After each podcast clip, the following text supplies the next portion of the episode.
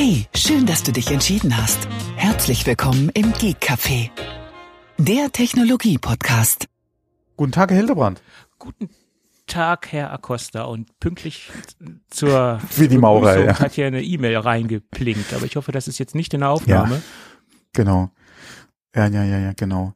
Ähm, ja, wir machen das ab heute mal richtig professionell. Okay, hast du jetzt. Deswegen habe ich dich auch mit Nachnamen begrüßt.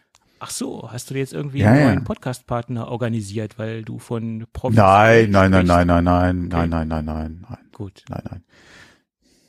okay, gut, dann, Alle guten Vorsätze schon wieder über den Haufen geschmissen. dann muss ich mich jetzt aber konzentrieren, wenn das jetzt ja Ja, professionell genau. werden soll. Genau, mehr Konzentration, Herr Hildebrand, bitte. Ja, ja, okay, gut. Am anderen Ende des Internets. Das haben wir 501 Folgen lang nicht gemacht und jetzt, jetzt fangen wir da gar nicht erst mit an. Nein, wollen wir nicht? Mhm. Na okay, Tobi. Wie geht's denn? Wie war denn deine Woche? Oh, Meine stopp, das ist ein Woche- anderes Format. Das ist ein anderes, anderes Format, ja. Ja, wobei, das hätte ich, das hätte ich auch gerne mal äh, so als äh, als Podcast eigentlich mal gemacht. Oh Gott. Weil nur im Radio und dann immer die Anke und äh, der, ähm, Mhm, der. ach, sag mal, Mhm, ja, Entschuldigung jetzt, äh, ich weiß, ich hätte jetzt fast meinst. Kollege gesagt, aber ich bitte, da wird, da wird wird er wahrscheinlich mit der Nase rümpfen. Ah, Ja, ja, das ist so. Das ist so. Mhm. Ähm, Ich habe den Namen jetzt auch vergessen. Also das spricht natürlich jetzt für unsere gute Vorbereitung, ja. ja, das war jetzt auch spontan. Wie gesagt, äh, das ist ein Format, was mir eigentlich sehr gut gefällt. Mhm. Und ich hatte schon immer mal überlegt, ob das, ähm, ja, mein Gott, das ist ja Radio im Prinzip, äh, ob's Radio ist, Podcast ist, ja- macht ja keinen Unterschied. Aber ich hatte ja immer mal überlegt, ob das eventuell als Podcast funktionieren könnte, wenn man nicht immer unterschiedlich oder mal wechselnde Gäste da hat. Und das könnte, denke ich, mal ein Problem werden, weil so schön ich das Format finde und ich die Frau Engelke auch wirklich schätze mit allem, was sie im Prinzip macht, ähm, irgendwann wird's einem auch mal zu viel und dann macht man mal eine Pause, ja, hört nicht mehr rein, hört dann später vielleicht mal wieder was rein und findet es dann wieder ganz toll. Aber es ist schon, wie gesagt, immer mit denselben Partnern, finde ich, kann es ein bisschen lang werden. Das, das Problem ist, ähm, ich erlebe in meiner Woche so wenig, da, da Ja, aktuell, drüber zu mm. sprechen. Ne? Ich meine, Ja. Homeoffice, hm. ja. Ja, wir, wir merken es ja jetzt alleine schon, wenn wir ja halt Themen für die Sendung auch suchen, wo, wie ich ja auch schon gesagt habe, irgendwie kommt mir so vor, als entweder verliere ich so ein bisschen das Interesse, was halt so breite Themenstreuung betrifft. Ja, man konzentriert sich irgendwie so auf die eigene Blase zu sehr. Oder aber es passiert einfach wirklich wenig gefühlt. Ja. Hm. Ähm, und dann wird's halt wirklich, gerade auch aktuell mit Corona, ein bisschen schwierig, ja, weil man ja auch dann von den Aktivitäten her ein bisschen eingeschränkt ist. Ähm, wird's halt schwierig, da wahrscheinlich halt, äh, wie war deine Woche zu machen, ja. Ja, ja, klar, das ist halt nicht so einfach. Und ich meine, immer das Ja. Gleiche zu erzählen, das macht ja auch echt wenig Sinn und äh, das interessiert wahrscheinlich auch äh, niemanden. Ja. Hm. So ist das. Ja, ich habe mich auch zuletzt mal wieder damit beschäftigt, ob man, ob ich mir vielleicht doch äh, wieder ein bisschen mehr mit Android beschäftigen sollte, aber ich habe da auch irgendwie keine Lust drauf. Äh, um da mal wieder in, in, in über, über diesen Tellerrand hinaus und in die andere Blase reinzublicken. Aber da ist es auch nicht besser. ja, mein Gott, äh, wenn man mal sich die Ecke also mal breit aufstellt, und zwar nicht nur was, was Smartphones betrifft, sondern auch wieder in die Tablet-Ecke und gerade auch im Wear OS-Bereich in die Smartphone, äh, in die Smartwatch-Ecke reingehen will, da passiert ja momentan eigentlich nicht viel. Es wurden zwar im, im, im äh, Smartwatch-Bereich jetzt ja auch gerade wieder, wer war das? Hu nee, Huawei, LG, ach, keine Ahnung, siehst du, ich weiß es schon gar nicht mehr, wer das war, haben die auch wieder äh, Geräte vorgestellt, aber mein Gott, Wear OS momentan macht, ist ja wirklich im tiefsten Don Dornröschenschlaf, da passiert einfach nichts und nur über die Hardware äh, wird's halt auch schwierig, ja, ähm, sich da abzusetzen. Ähm, äh, und ähm, deswegen, ich bin ja auf, mal auf die nächste große, auf das nächste große Wear OS Update gespannt. Das wird ja hoffentlich nächstes Jahr soweit sein. Und äh, ja, der einzige, der da in dem Bereich ja im Prinzip nach wie vor äh, Geräte auf den Markt wirft und auch bedingt Erfolg damit hat, ist ja nach wie vor Samsung. mit ihren Tizen-Geräten. Also auch nicht direkt, auch nicht Wear OS, sondern Tizen. Und das sind ja die einzigen. Und die haben ja auch Marktanteil ein bisschen aufgeholt jetzt wieder. Ähm, das sind ja die einzigen, die da im Prinzip dann noch zumindest mal ein bisschen dran sind an Apple. Und ähm, sich da jetzt ein Gerät kaufen, ähm, macht eigentlich keinen Sinn. Das, das, das denke ich auch, ja. Alle für uns als iPhone-Nutzer macht das eigentlich keinen Sinn. Ähm, ich würde mir nach wie vor ab und zu gern mal was angucken, ja, und war ja eigentlich auch mit meiner, oh, was war das? S irgendwas äh, von Samsung, als ich damals mit Android unterwegs bin, eigentlich sehr zufrieden äh, mit der Uhr. Ähm, aber ja, wie gesagt, das ist ja auch in die Jahre gekommen. Äh, aber der, der Markt ist eigentlich momentan ziemlich. Ich hoffe mal, dass da, wie gesagt, mit der neuen Wear OS Version auch ein bisschen was passiert, ja. Mhm. Dass das wieder interessanter wird, ja. Mhm. Ja. Ähm, ja. Und ansonsten, ich werde von OnePlus werde ich zugemüllt mit E-Mails. Bist du auch im Red Cable Club? äh, ach, keine Ahnung, wo ich da überall bin. Ich krieg so viel Promo-E-Mails von OnePlus, ja. Die, äh, die haben ja jetzt so ein, so ein Red Cable Club aufgemacht, weil sie haben ja halt von Beginn an ihrer, ihrer Gründung quasi das rote, rote Ladekabel ja, ja. Als, mhm. als Markenzeichen gehabt. Und jetzt nennen sie irgendwie. Nee, stopp, der, also beim ersten war es, glaube ich, weiß mit okay. roten. Roten Anschluss. Ja, Stecker. Stecker. Ja, kann sein. Glaub, ich glaube, ich glaub, das Kabel war weiß, ja.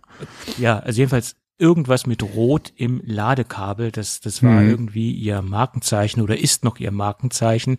Und jetzt gibt's da für die, ähm, gibt's irgendwie so ein Programm, so ein, so ein Fanprogramm von denen, das nennt sich Red Cable Club. Also was das genau beinhaltet, weiß ich nicht, aber mit dieser Werbung werde ich jetzt hier zugekippt auf auf Instagram. Äh, jeder, jeder zehnte Tweet oder jedes zehnte Posting, was mir da in die Timeline reingespült wird, äh, kommt von One, OnePlus mit dem Red Cable Club.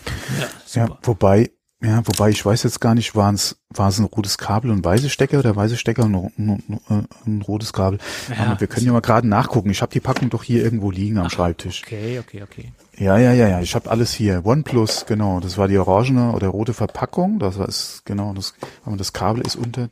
Nee, ist ein rotes Kabel. Ah, siehst du, ja. ich habe Scheiße erzählt. Okay. Weiße USB-Stecker, genau, und rot, ein rotes Kabel. Ja, ja, okay. ja, okay. Okay, okay. Haben wir das auch gleich wieder live geklärt. Weil ähm, mir ist das zuletzt wieder in die Hände gefallen beim Aufräumen. Mhm. Und da habe ich es mal hier auf die Seite gelegt, weil ich mal gucken wollte, ob es noch geht. Mhm. es funktioniert auch noch, aber ich weiß gar nicht, welche OS-Version da jetzt drauf ist. Das war ja auch hier in-house von OnePlus. War, fand ich eigentlich damals ganz gut. Es war ja auch das, wie gesagt, das erste Gerät von denen. Es war ja auch noch sehr günstig. Ja, ja. Und konnte halt sehr viel damals. Ja. War eigentlich ein sehr interessantes Gerät. Mhm. Ähm, aber mittlerweile, man ist ja mittlerweile so tief im iOS-Dschungel gefangen. ähm, ja, ja, da sagst du was. Ja.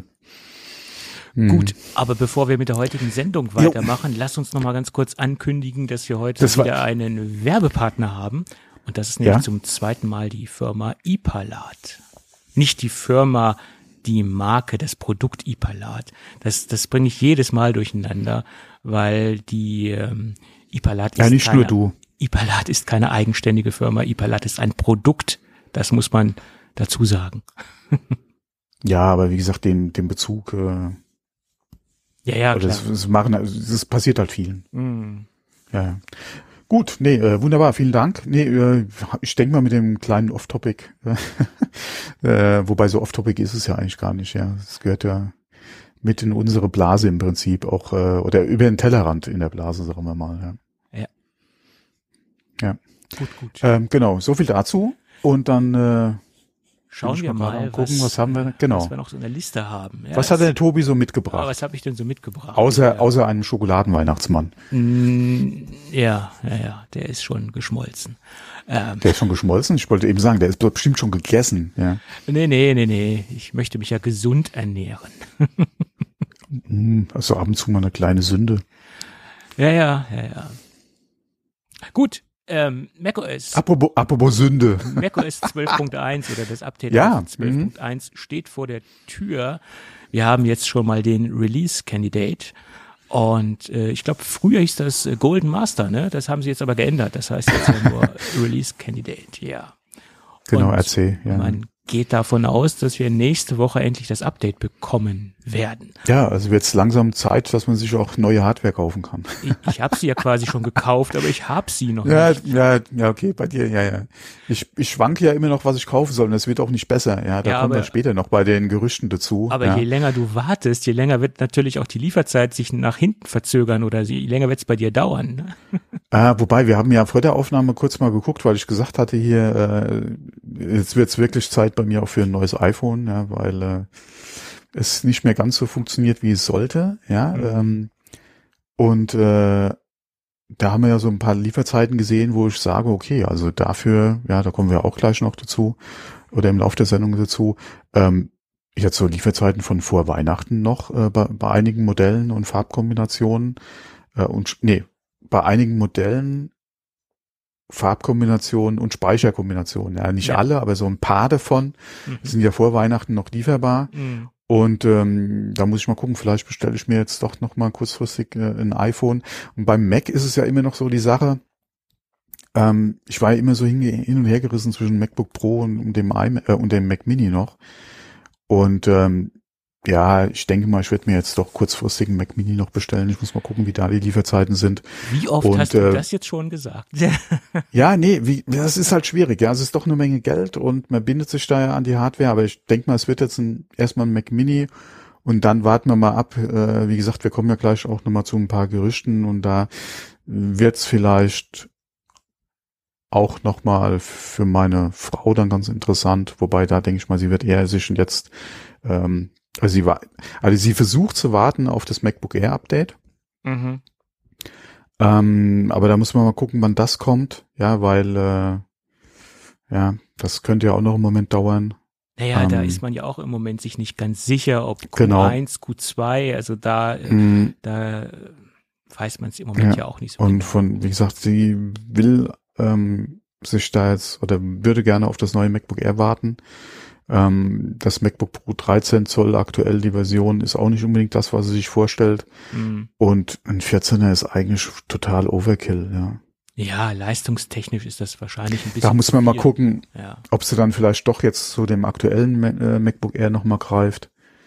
Ähm, meine, bei ihr wird es langsam von der Hardware auch Zeit. Ja, ich habe ja da jetzt auch gerade nochmal komplette Backups gezogen, weil ja, ab und zu hängt sich halt das eine oder andere Programm auch mal auf bei ihr.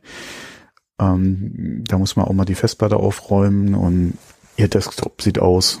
Boah, Freunde, ich habe auch gesagt, wieso hast du alles auf dem Desktop abliegen?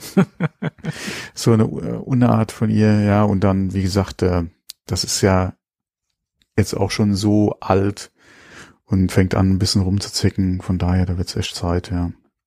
Hm.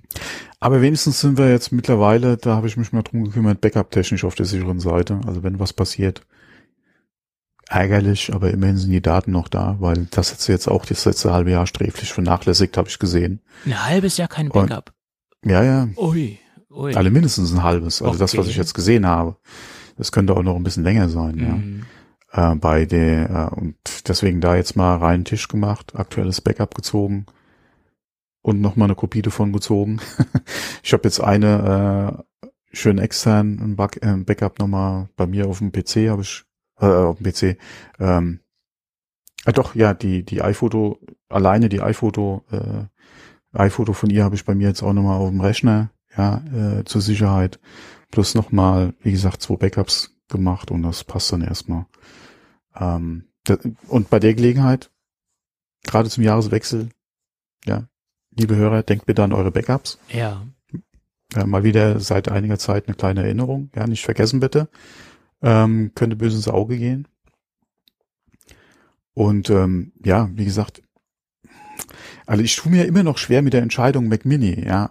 Ähm, aber mein Gott, da weiß ja auch nicht, wann kommt der nächste. Und schlecht ist der Mini ja nicht. Ja, preislich liegt der ja auch noch in der Region, wo du sagst, okay, das tut jetzt nicht so weh. Ähm, vor allem, wenn du mal überlegst, dass, äh, wie gesagt, dann ein neues iPhone jetzt auch mal her muss, ähm, dann äh, geht das vielleicht noch. Mhm. von, vom W-Faktor Anschaffungs oder vom Anschaffungswiderstand her. Ja, ja, klar. Sollte sowas Und wie gesagt, mit dem 12.1, mit dem Update, äh, sind jetzt hoffentlich die gröbsten Kinder, Kinderkrankheiten ausge, äh, ja, jetzt wieder zurück zum eigentlichen Thema. Wir wollten ja genau ausgemerzt, was OS betrifft. Was das ja eigentlich wieder schön wäre fürs MacBook Pro. Ja, das hat ja jetzt mit Mini jetzt nicht so viel zu tun. Nee, das stimmt. Ähm, ja, aber da kannst du jetzt vielleicht gerade mal ja, es soll in erster Linie die, die Fehler beheben, äh, die MagSafe-Ladeprobleme. Da hatten wir in der letzten Sendung ausführlich drüber gesprochen, dass mhm. das MagSafe-Ladegerät nicht in jeder Konstellation ähm, das Gerät auflädt. Also Konstellation schon, aber nicht in, in jedem Zustand. Sprich, wenn das Gerät mhm. komplett runtergefahren ist und das Kabel nicht während des Runterfahrens angeschlossen war und man es halt einfach nur so dran steckt, wenn das Gerät also komplett aus ist, dann war das Fehlerbild so, dass das Gerät einfach nicht aufgeladen wird und das soll jetzt mit dem Update behoben werden. Ähm, und das ist nach meiner Meinung der, der größte Bug oder der, der Bug, der am meisten ähm, äh, für Bauchschmerzen gemacht hat, in, in meinen Augen, weil das klammert natürlich den Punkt aus, dass es sich um ein Hardware-Defekt handeln könnte, mhm. ähm, weil, ja, wie gesagt, wenn es jetzt nach dem Software-Update funktioniert, äh, liegt es logischerweise dann nicht an der Hardware. Das war für mich das größte Problem, äh, was ich was ich gesehen habe, weil ich hatte schon Bedenken, wenn dann irgendwann mhm. mal mein neues Gerät kommt, dass ich das dann wieder zurückschicken muss, weil dann irgendwie ein Austauschprogramm aufgerufen oder aufgelegt wird. Aber das hat sich jetzt wahrscheinlich äh, erledigt, das ganze Problem. Mhm. Ja, und dann halt das, das äh, Trackpad-Problem. Da gab es ja auch Probleme, dass diese Klick durch, ähm, durch Tappen oder Klick durch äh, Tippen äh, nicht äh, ordnungsgemäß funktioniert hat oder nicht äh, korrekt reagiert hat. Konnte ich nicht nachvollziehen, da ich noch keinen Rechner auf, auf Monterey habe bis jetzt. Ähm, aber das soll wohl auch bei einigen äh, Nutzern äh, zu starker Verwirrung geführt haben, dass die Funktion, Funktion nicht zuverlässig gegeben war. Und das soll jetzt auch geupdatet werden. Oder das soll jetzt auch mit dem Update wieder funktionieren. Ja. Hm. Ähm, was ja auch jetzt behoben sein soll, ähm, wo ich vorher eigentlich groß nichts drüber gelesen hatte, ist, dass äh, es anscheinend Probleme gab, wenn du dein MacBook Pro über dein Display aufgeladen hast. Mhm äh, da gibt's ja auch diese äh, ja, Möglichkeit, dass du über USB-C oder, US oder Thunderbolt, wenn du ein externes Display angeschlossen hast, dass darüber das Gerät ja auch aufgeladen wird. Gab's anscheinend auch Probleme, beziehungsweise halt äh, Situationen, wo das nicht funktioniert hat. Das soll jetzt auch gefixt sein, ja, was ja auch schon mal äh, ganz nett ist. Und ähm, was sie jetzt auch gefixt haben, ähm, ist, dass bei der Wiedergabe von YouTube HDR-Videos konnte eine Kernel Panic äh, verursacht werden. Mhm. Ähm, das haben sie jetzt anscheinend auch gefixt. Ähm, war mir jetzt als Fehler jetzt auch so nicht bekannt, stand halt jetzt in den, äh, äh, in den Infos halt drin zum, zum Patch. Ähm, war mir, ist anscheinend jetzt auch kein groß verbreitetes äh, Problem gewesen. Ich wüsste auch nicht, wie hoch der Anteil jetzt ist von HDR-Content auf YouTube. Ähm, wahrscheinlich noch geringer als 8K. ähm, aber immerhin, ja, also ist natürlich auch ärgerlich, wenn du dir da sowas angucken willst, dann kriegst du einen Kernel Panic und weißt nicht, woran es liegt, ja. Mhm. Beziehungsweise eine HDR-Encoding äh, macht dir halt so Probleme. Gerade wo sie ja auch äh, sehr stolz drauf waren, wie gut HDR auf deinem Display aussieht, ja, auf den neuen MacBook Pros. Es ist natürlich immer schlecht, ja, aber wenn sie es jetzt gefixt haben, umso besser. Ja, auf jeden Fall. Obwohl jetzt ganz neue Probleme aufgetaucht sind, wo wir noch nicht wissen, ob sie äh, im kommenden Update behoben werden. Das ähm, ist nämlich dort nicht aufgeführt, soweit ich gelesen habe, obwohl Apple darüber schon Bescheid weiß, dass es diese Probleme gibt. Es gibt nämlich Probleme mit dem SD-Kartenleser, der wieder zurückgekehrte sozusagen, der macht nämlich Probleme. Und das sieht so aus, dass einige Karten nicht erkannt werden ähm, oder dass sie zwar erkannt werden, aber sich halt sehr langsam verhalten, dass die Kopierprozesse abbrechen oder dass sie, äh, dass der Finder sich komplett aufhängt ähm, oder dass die ähm, Kopierprozesse extrem äh, lange dauern. Ähm, das sind quasi die die größten Fehler, die mit einigen verschiedenen SD-Karten auftreten können, wobei ich gehört habe, auch nicht bei, bei allen. Also das heißt, ähm, das, das Fehlerbild ist total ähm, kurios. Ähm, eine SD-Karte funktioniert äh, bei einem MacBook Pro 2021. Beim nächsten funktioniert sie nicht, obwohl es das gleiche Gerät ist, in Anführungsstrichen, oder das ein Gerät aus der gleichen Baureihe mit, mit dem gleichen Betriebssystem. Also dieses, dieses Fehlerbild ist, ist nicht konsistent auf allen Geräten äh, reproduzierbar. Also das ist ein, ein sehr schwammiges und sehr merkwürdiges ähm, ähm, Fehlerbild, was da aufgetreten ist. Und äh, es ist äh, auch nicht ganz genau fe äh, festzumachen, mit, mit welcher Art von SD-Karten es auftritt. Vermehrt tritt es mit älteren SD-Karten auf, aber es geht halt auch quasi durch die ganze äh, Produktpalette von äh, SanDisk bis Samsung, Sony.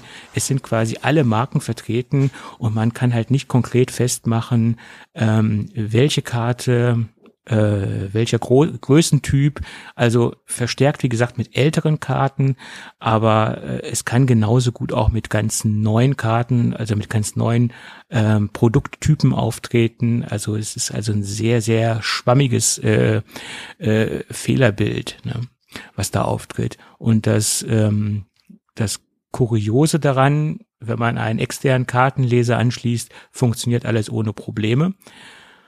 Ähm, jetzt, jetzt können es halt viele Probleme sein. Es kann halt sein, dass, dass Monterey irgendwo ein Problem hat, dass die Firmware äh, oder der Controller, der im Chipkartenleser, also im internen Chipkartenleser steckt, Probleme hat, dass man da vielleicht ein Update für benötigt.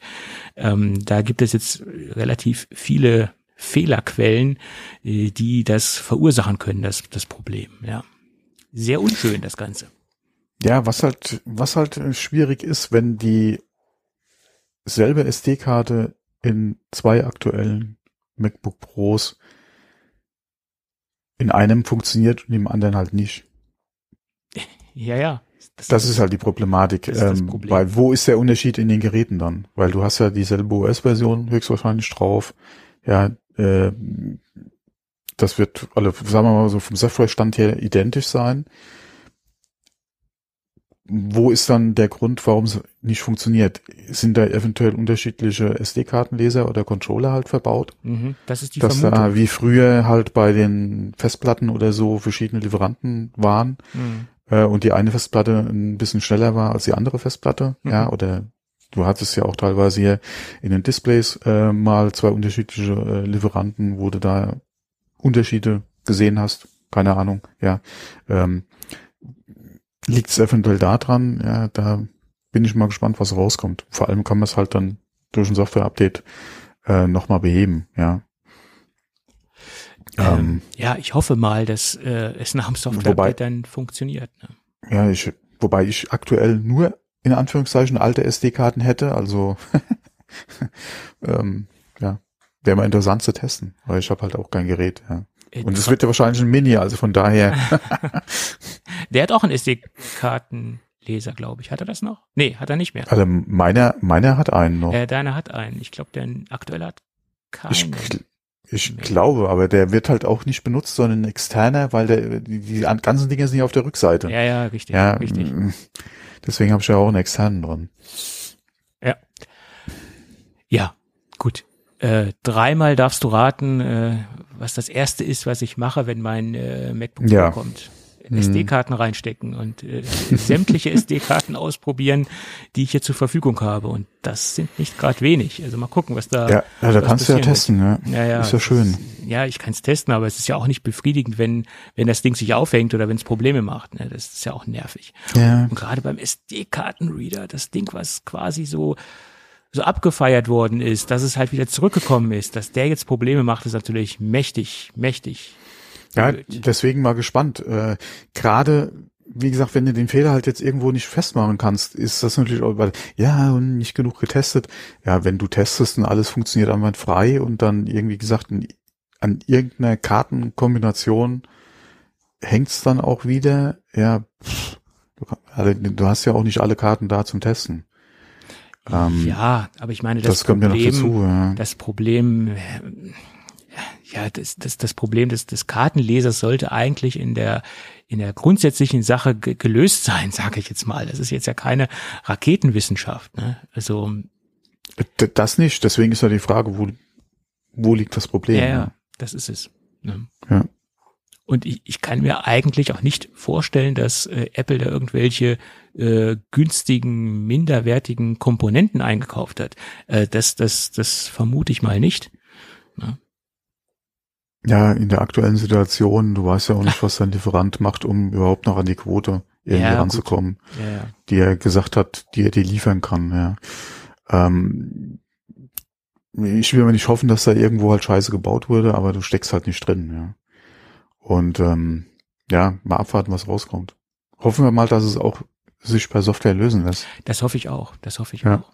Mhm. Genau. Aber wo wir gerade mal bei Hardware sind, bleiben wir einfach mal dabei. Mhm. Ähm, und zwar bin ich über einen Bericht über einen Mark Gurman Artikel gestolpert. Da ging es mhm. nochmal um die Prognose oder um, um das, was er halt äh, äh, nochmal sagt, was an neuen Geräten oder Macs halt kommen soll nächstes Jahr. Und ähm, waren für mich eigentlich soweit keine Überraschungen dabei. Das ist ja das, was man im Prinzip erwartet.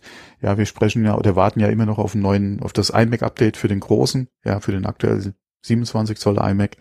Da äh, warten wir ja drauf. MacBook Airs, ja, hatten wir auch schon erwähnt, warten wir ja drauf. Mac Mini hatten wir ihn, warten wir drauf. Wir wissen, dass ein neuer Mac Pro kommt. Ja, also mhm. das erste Update auf Apple Silicon steht ja noch in den Türen. Was er nur noch mal erwähnt hat, ist jetzt, dass äh, es einen günstigeren äh, Mac oder ein günstigeres MacBook Pro noch geben soll. Quasi so als Nachfolger für das 13er, was ja aktuell noch im Programm ist.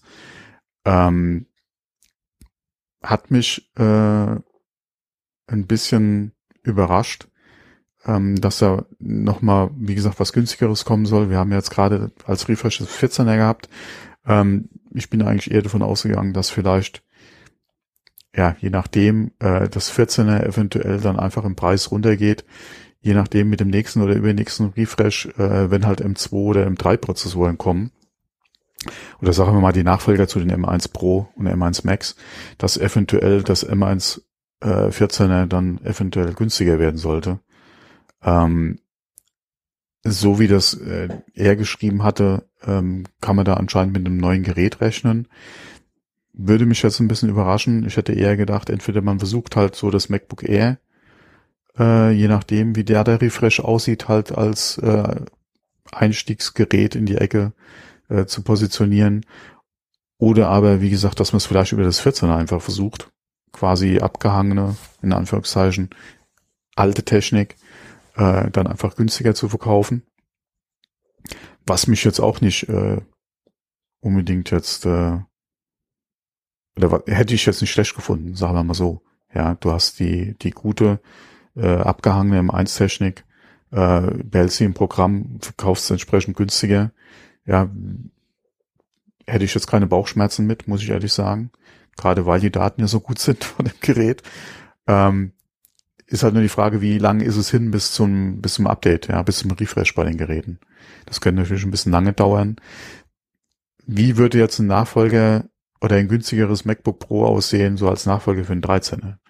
Das mhm. ist halt die Frage. Was wollen sie da eventuell einsparen oder machen, um den Preis günstig zu halten? Ja. Das ist die Frage und ähm, das wird dann wieder so ein Gerät sein, was irgendwie so zwischen den äh, beiden Welten hin und her schwimmt, zwischen MacBook Air und zwischen den den richtigen großen Pro-Geräten, sage ich jetzt mal.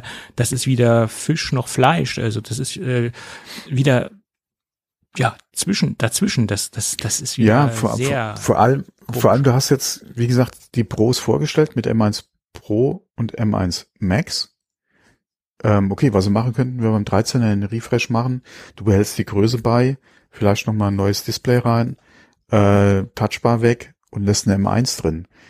Nur wie würde sich das Gerät verkaufen im Vergleich zum MacBook Air dann?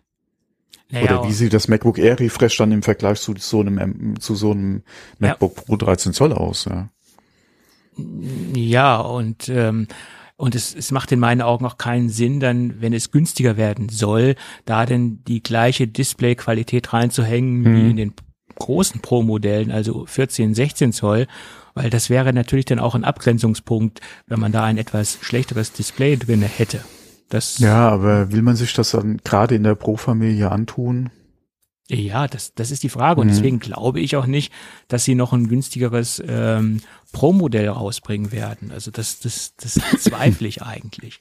Also ich, ich- kann mir eher vorstellen, dass Apple die, die Abgrenzung äh, schärfen möchte und dass sie äh, viel klarer ihre ähm, Abgrenzungen vornehmen werden in, in Zukunft. Und dass das MacBook Air, was kommt, das soll ja angeblich auch farbig werden, eine weiße Tastatur bekommen und gerade durch diese farbliche Kennzeichnung sozusagen und durch diese farbliche Zuordnung ähm, zielt es ja eindeutig in diese Konsumer-Ecke ab und die Pro-Geräte sind ja nur zweifarbig zu bekommen und dass man halt auch allein da schon eine Trennung hat durch diese Farbkodierung, sage ich jetzt mal. Und äh, ich, ich kann mir echt nicht vorstellen, dass Apple noch so ein, so ein Zwei-Welten-Gerät rausbringt, äh, wo wieder keiner so richtig weiß, ja, ist es jetzt ein richtiges Pro-Gerät, ist es jetzt ein Konsumergerät, leistungstechnisch äh, können das dann sehr wenige Kunden richtig einordnen. Also das würde nach meiner Meinung bei den Kunden, äh, also bei den Otto-Normalverbrauchern, die gar nicht so richtig tief im Thema sind, nur für Verwirrung äh, sorgen und äh, ja, also ich glaube nicht, dass das der Weg ist, den Apple gehen will in, in Zukunft. Hm. Ist, ist meine Meinung. Ja, dazu. ich, ich ja, ich kann es mir jetzt auch nicht äh, richtig vorstellen. Und vor allem gerade mit den MacBook Airs, auf die wir warten, wo ja auch gesagt wurde, hier äh, eventuell mit M2 schon äh, etc. Wo wolltest oder wie willst du dann, Ja. wie gesagt, so ein günstiges äh, MacBook Pro positionieren? Hm. Okay, wir wissen halt nicht, wie die Daten von M2 sind, gerade im Vergleich zu einem Pro oder zu einem Max, zu einem M1. Wie wird er da liegen äh, von der Leistung her? Ähm, aber äh, ja. Ja. Ja, ich, ich weiß halt nicht, wie sie, wie sie das äh, nach unten hin halt noch machen wollen. Hm. Weil du hast jetzt, oder was sie halt, wie gesagt, machen könnten, wäre halt noch ein M1 halt nur rein, aber bringt das preislich so viel, ähm, dass der dann halt entsprechend günstiger angeboten werden kann? Ich weiß es nicht, ja. Naja, äh, prinzipiell sind es ja die gleichen Prozessoren, die äh, äh, da drin stecken. Also das ist ja äh, letztendlich ähm, Ja, für Apple kommt, ja, kein großer Kostenfaktor. aber das ist ja, der M1 Pro ist ja nur eine Skalierungsstufe äh, vom M1 letztendlich. Ähm, also das ist ja letzt in der Produktion oder in Produktionskosten sind die Prozessoren für Apple quasi auf der gleichen äh, Stufe. Ja, da ist nicht viel Unterschied. Ja, aber äh, wie gesagt, dann jetzt nochmal einen Refresh für einen 13 zu machen, auch wenn du sagst, das bleibt beim M1, aber du Ja. müsstest ja wirklich hingehen und dann auch wieder von den Anschlüssen her zumindestens mal dich an die aktuellen 14er äh, orientieren. Äh, und wenn du dann schon auch dafür wieder ein neues Gehäuse machst, äh, etc., ich weiß halt nicht, inwieweit das von einem wesentlich günstigeren Preis dann halt so viel oder Ja, was da halt gehen soll am Preis, Du ja, wenn du da Endeffekt- ein neues Gerät halt machst. genauso lassen, wie es im Ende, wie es jetzt ist. Nur angleichen, äh, MagSafe, neue Tastatur, ohne Touchbar äh, und es quasi angleichen von der Designsprache und von der von der Mhm. Anschlusstechnik äh, zu den zu den großen Geräten, also zu den 14 und 16 Zoll Geräten. Aber ob das Sinn ergibt, das ist eine Mhm. ganz andere Sache. Und ob die Kunden auf das Gerät anspringen, ist auch nochmal eine ganz andere Sache. Ja, vor allem wenn du so einen Refresh machst, wie viel günstiger kann es dann wirklich werden? Ja, eben. Ob, Ja. ob es sich überhaupt lohnt, dann zum kleineren Gerät zu greifen. Ne? Also das, das muss ja schon irgendwo ein Betrag sein, wo der Kunde sagt, okay, das, das, das rechnet sich für mich, ähm, ein kleineres Display zu nehmen ähm, und einen kleineren Prozessor zu nehmen. Das muss ja unterm Strich schon eine Summe sein, wo man sagt, Mhm. okay, das, das bringt für mich auch einen finanziellen Vorteil. Aber wenn es jetzt ein marginaler Unterschied ist von vielleicht äh, nur 150 oder 200 Euro, ob sich das lohnt, unterm Strich, das ist dann nochmal eine ganz andere Frage. Ja, das ist ja auch das, was wir auch schon außerhalb oder privat mal besprochen hatten, wo ich gesagt hatte hier, äh, wenn du eh auf die 32 gehst, der Preisunterschied zu, zur nächsten Stufe ist ja nicht mehr so viel. Da, da reden wir ja dann gerade über die Beträge, wo du eben schon genannt hast. wo macht das dann, Ja, ja, wie gesagt, noch Das- Sinn? Ja. Das, das gleiche Phänomen hatten wir ja, oder das haben wir ja im Moment immer noch, der, das MacBook Air M1 zum Mhm. aktuellen 13 Zoll MacBook Pro M1. Da, da, da ist es ja ganz anders. Das ist ja so, dass, dass es sich kaum der Aufpreis zum Pro-Modell lohnt. Da kann man gleich das MacBook M1 äh, äh, nehmen, also MacBook Air M1 nehmen, weil die Unterschiede sind so gering, dass sich das kaum lohnt. Dieser Aufpreis auf das Pro-Modell, weil du hast den Hm. gleichen Prozessor drin etc. pp. Mhm. Ähm, da ist das, das MacBook Air M1 eigentlich der bessere äh, Deal im Moment, ne? Ganz klar. Ja, also da wird's echt spannend, Ja, ja, ob wirklich so ein Gerät kommt und wie es aussieht. Mhm.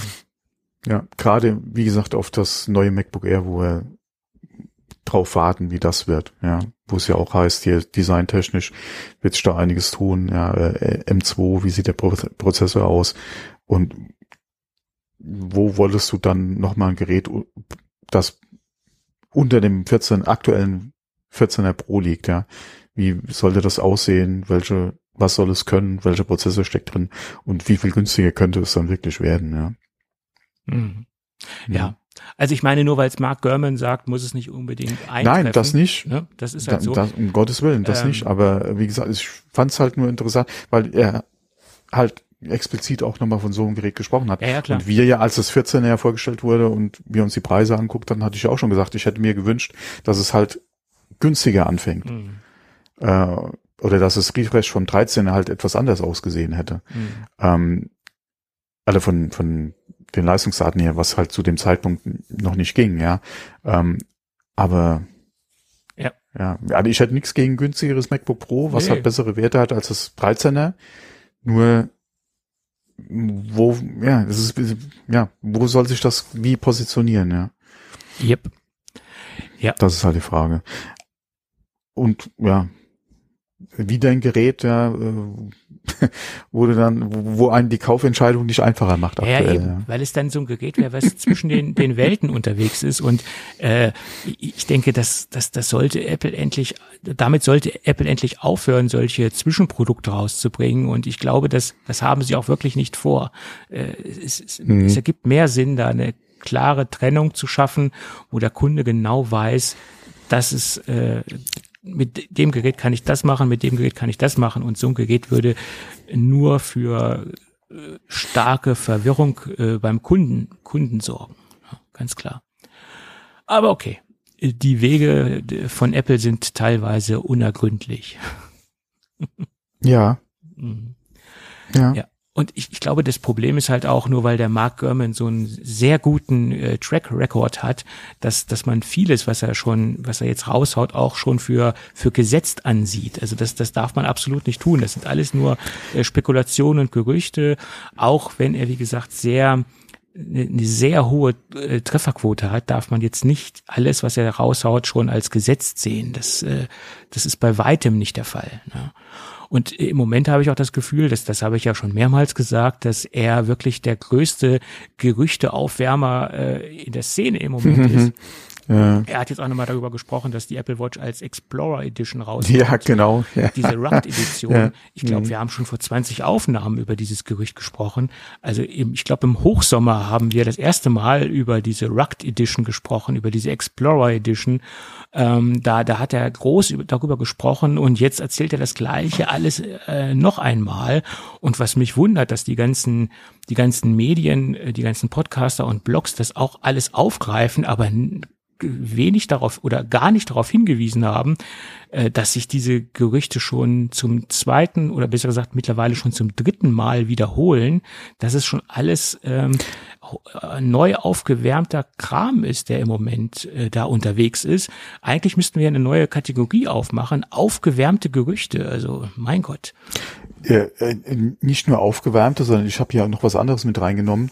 Jetzt, es gibt ja schon Gerüchte zu Produktnachfolgern, wo noch nicht mal das erste Produkt erschienen ist. Ja, zur, zur, zur Headset, Momentan, Headset, ja, ja. Ja, zum, zum Apple AR Headset zweiten Generation fangen jetzt die Gerüchte an, die mhm. irgendwann 2024 kommen soll, wo ich mal herzhaft gelacht habe, als ich die Artikel dazu gelesen habe, beziehungsweise die Überschriften. Ich habe die Artikel äh, gar nicht mal im Einzelnen jetzt durchgelesen, wo ich auch nur gedacht habe, ja, Apple hat weder das erste angekündigt, noch haben wir irgendwie grob äh, äh, schon, oder was heißt grob, äh, grob haben wir ja schon Gerüchte gehabt, aber haben wir zumindest mal irgendwie so handfeste Informationen dazu.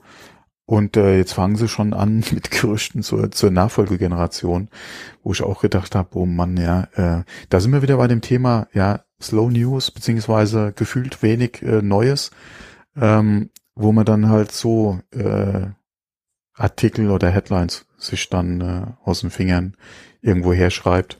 Ja, also. Wo ich schon auch gedacht habe, lass doch erstmal die erste Generation äh, kommen, wo wir dann sehen, ja, äh, was kann das Gerät, ja, was stellt sich Apple drunter vor, ähm, wie wird's auch äh, am Markt positioniert von Apple, ja, und ähm, ja, dann ja. warten wir mal ab, ja. Aber also dieses Jahr fällt es mir ganz besonders stark auf, dass Gerüchte immer und immer wieder ja, aufgewärmt werden. Da hat halt auch viel wieder Corona mit zu tun, weil ja, du weißt klar. ja auch nicht, wie waren die ursprünglichen Zeitpläne mal, wie ist es durcheinander gekommen. Äh, auch das ein komplett neue Design für die Apple Watch. Das war ja auch ein Ding. Ähm, das kam ja, oder wurde ja sehr viel darüber berichtet, kam nicht wie erwartet jetzt äh, für diese, äh, für die siebte, siebte Generation sind wir jetzt, ja? Mhm. Apple Watch 7, ja. Mhm. Ähm, was sie auch wieder eventuell dann jetzt in diese Rakt-Ecke schieben, beziehungsweise äh, vielleicht oder für nächstes Jahr dann quasi äh, wieder auf dem Tablett haben, wo man auch mal abwarten muss, ja, inwieweit ist es überhaupt valide gewesen, ja, äh, und kommt es überhaupt ja, in die Apple Watch, ähm, oder wird das Design sich wirklich so gravierend jetzt ändern? Ähm, das ist ein wie gesagt, da, da hat halt auch Corona dann, denke ich mal, ein bisschen, bisschen ja, was ja. mit zu tun, weil man dann einfach davon ausgeht, okay, das hat halt jetzt nicht geklappt, ja, vom Zeitplan her, dann ist es halt jetzt nächstes Jahr soweit. Auch gerade mit, mit den Gerüchten zu der, zu der Rugged-Version, also zu dieser etwas äh, mehr, ähm, wie sagt man? Ähm, stabiler, stoßfester. Ja, oder, oder Outdoor-Version ja. oder wie auch immer, ja. Ähm, denke ich mal, geht man jetzt davon aus, okay, es, es hat halt alles Zeit, oder von dem, vom, vom Ablauf her jetzt nicht für den Refresh, äh, äh, ging es halt vom Zeitplan her nicht. Vielleicht ist es jetzt, oder wahrscheinlich ist es jetzt nächstes Jahr soweit. Ähm, wobei ich es noch nicht sehe für Apple. Gerade da. Und da hatten wir in der Vergangenheit ja, wie die Gerüchte das erste Mal aufkommen, ja auch schon ausführlich drüber gesprochen. Ich sehe es nicht unbedingt jetzt, dass Apple das macht, ja.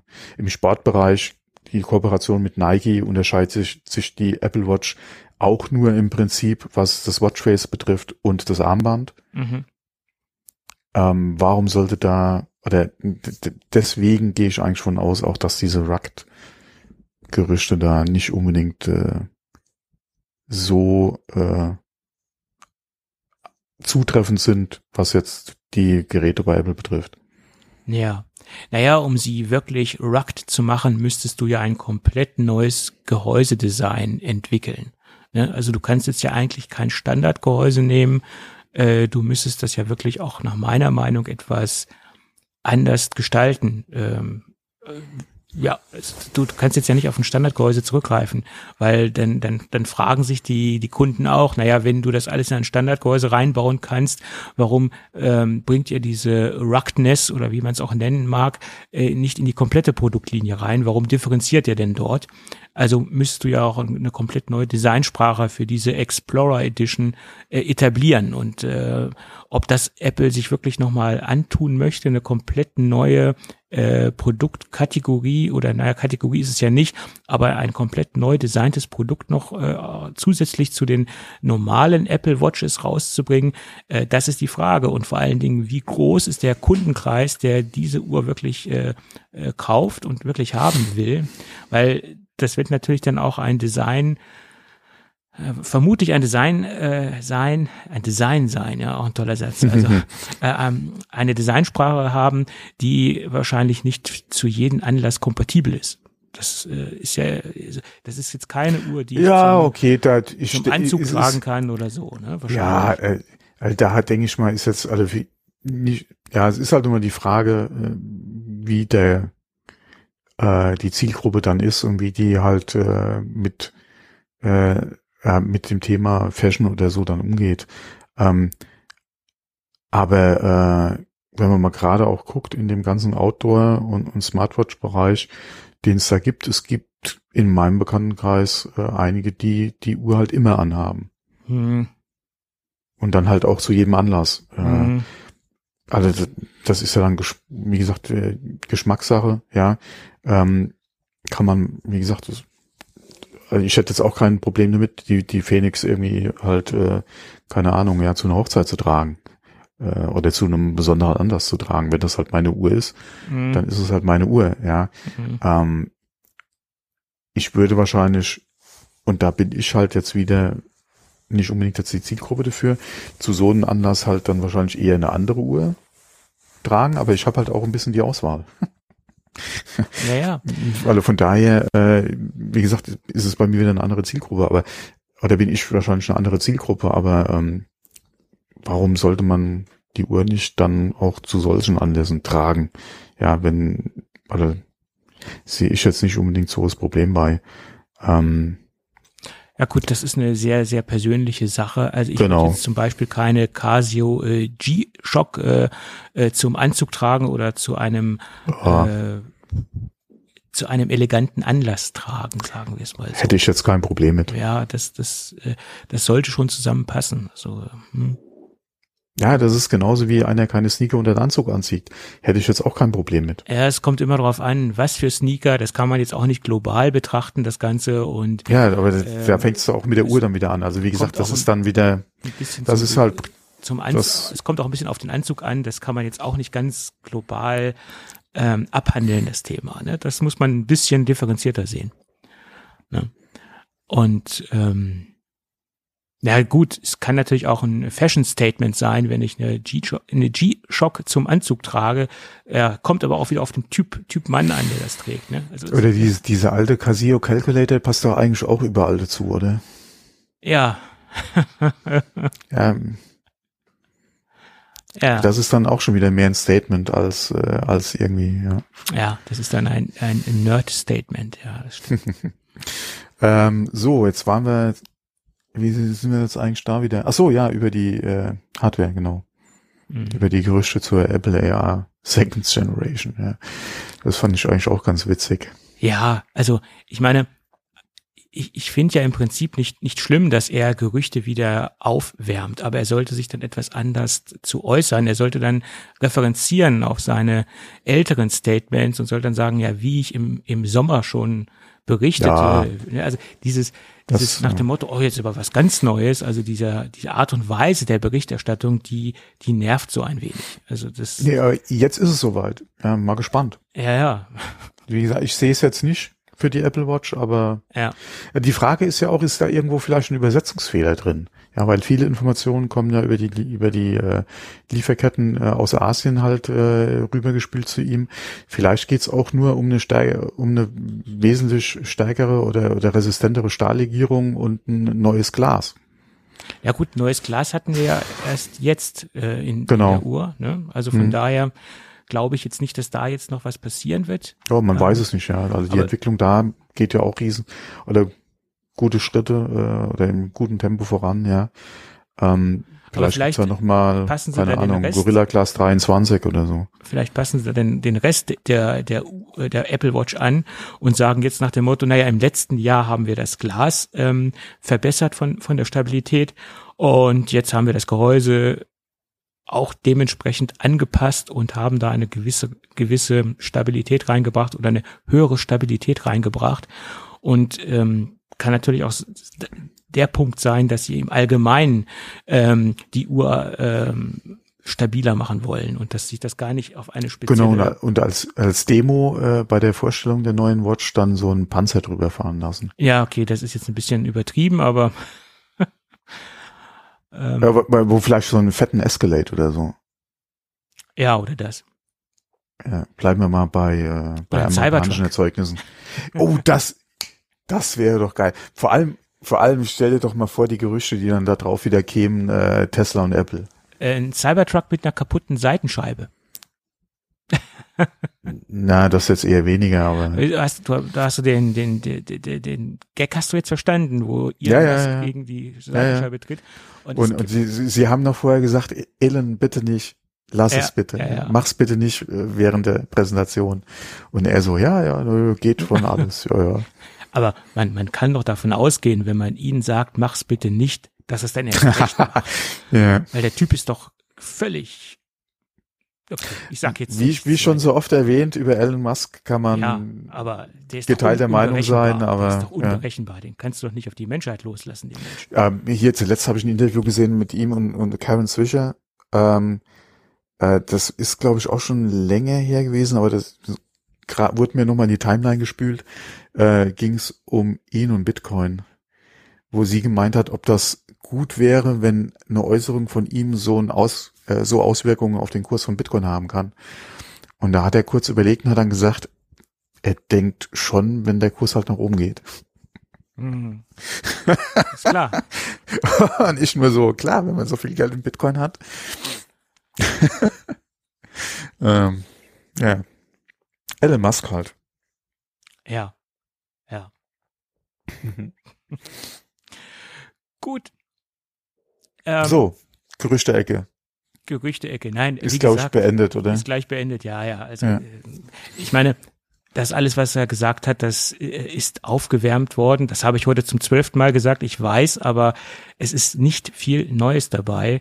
Und dass wir im, im Jahr 2022 ein, ein sehr breites Produktportfolio von Apple sehen werden, das war so die Kernaussage, sollen verdammt viele Macs rauskommen. Ähm, gut, das ist jetzt nicht weiter verwunderlich. Äh, es steht ja auch einiges auf dem Zettel, Mac Mini, iMac, äh, Mac Pro. Mhm äh, da, da, da muss ja einiges kommen. Ähm, ja, gut, da, da bin ich gespannt. Und ich vor allen Dingen bin ich gespannt, ähm, äh, wann das passieren wird. Äh, speziell der Mac Mini. ja, äh, wie gesagt, wenn ich jetzt den wirklich bestelle, dann ist, ist, ist, der, ist der Zug erstmal abgefahren. Ja, klar. Ähm, aber äh, ja, interessant ist es halt, mit welchem Chip kommt halt äh, der neue iMac. Mhm. Und äh, welche Technik steckt halt im MacBook, äh, im MacBook Pro, im, im Mac Pro. Aber ich denke mal, da werden wir uns auf jeden Fall auf die zweite Hälfte 22 halt gedulden müssen, mhm. bis wir da was sehen werden. Äh, und ich denke mal auch, das ist halt so ein Ding für die WWDC, ja. Ähm, ja, kann sein, kann sein. Ja, das ist äh, also ein Schwergewicht, ich denke mal, das würde sich schon anbieten, dass man den da vielleicht zeigt. Ähm, oder halt ein extra Event. Je nachdem, ja. wie weit halt dann einfach der, die Technik ist, beziehungsweise wann man halt releasen kann. Mhm. Ich denke mal, wenn es in die zweite Hälfte fällt, wird es wahrscheinlich so ein WWDC-Ding sein. Äh, ansonsten kann der auch sein eigenes, also ja. sein eigenes Event nochmal bekommen, ja. Mhm. Schauen wir mal. Äh, ich, denke, vieles ist natürlich auch von der Verfügbarkeit der Komponenten abhängig. Ne? Ja, also das, ja, klar. Ich glaube, ähm, Apple plant wahrscheinlich im Moment etwas kurzfristiger und muss äh, spontan auf die auf die Verfügbarkeit gewisser Komponenten eingehen. Oh, nette nette Überleitung. Ja, ja, ja nette Überleitung. ja, also langsam äh, greift bei Apple die Chipkrise doch extrem in den Produktionsprozess zweier ähm, Produktlinien ein. Es ist ja so weit gekommen, dass kurzfristig äh, die iPhone 13 und die iPad-Produktion äh, gestoppt werden musste. Das war ja, glaube ich, für eine Woche oder für ne, eine Woche war es jetzt nicht ganz genau, aber sie musste jedenfalls kurzfristig gestoppt werden, weil es an Komponenten fehlte. Und im Moment ist Apple dazu übergegangen, die ganze Produktionsenergie auf die iPhone 13 Geräte zu legen. Und die iPad-Produktion steht etwas hinten an, sagen wir es mal so. Also sie priorisieren quasi äh, die iPhone-Produktion. Und das ist dann auch so ein, so ein Teufelsgeist. In der letzten Sendung haben wir darüber berichtet, dass die Nachfrage nachlässt äh, bei den iPhone 13 Geräten. Liegt auch daran, weil, weil die Geräte im Moment nicht verfügbar sind. Äh, also gewisse Produktkonfigurationen ähm, mhm. oder iPhone-Konfigurationen sind nicht verfügbar. Ähm, und das ist dann so ein Teufelsgeist, ähm, dass dann dementsprechend auch durch die geringere Verfügbarkeit auch die Nachfrage nachgelassen hat. Und im Moment haben sie halt die ganze Energie auf die iPhone 13 Produktion gelenkt und die iPad-Kunden müssen sich ein wenig gedulden. Die iPad, äh, verschiedene iPad-Modelle sind erst Anfang Februar, Ende Januar verfügbar. Also dieses Jahr ein iPad zu kaufen, also kaufen kann man es schon oder bestellen kann man es schon, aber man wird es dieses Jahr wohl nicht mehr bekommen. Äh, wie gesagt, liegt daran, dass alles auf die, also die ganze Energie auf die iPhone 13 Produktion umgelenkt worden ist. Ja, und das Problem liegt, liegt nicht in erster Linie daran, dass jetzt äh, die Hauptkomponenten fehlen, wie zum Beispiel der SoC, also der A15 etc., sondern es liegt an, an relativ kleinen Komponenten, wie zum Beispiel das ähm, äh, Chipsubstrate, also die äh, Produkte zur Produktion von, von Halbleitern und von, von äh, Chips oder zum Beispiel auch äh, Management-Chips, wie das, das Management-Modul von äh, Texas Instrument ähm, für, für das Akkumanagement. Also es hapert an, an Kleinigkeiten, die letztendlich aber für die Produktion und für die Fertigstellung von gewissen oder von den äh, iOS-Devices äh, essentiell äh, sind. Das kann man jetzt nicht einfach mal weglassen.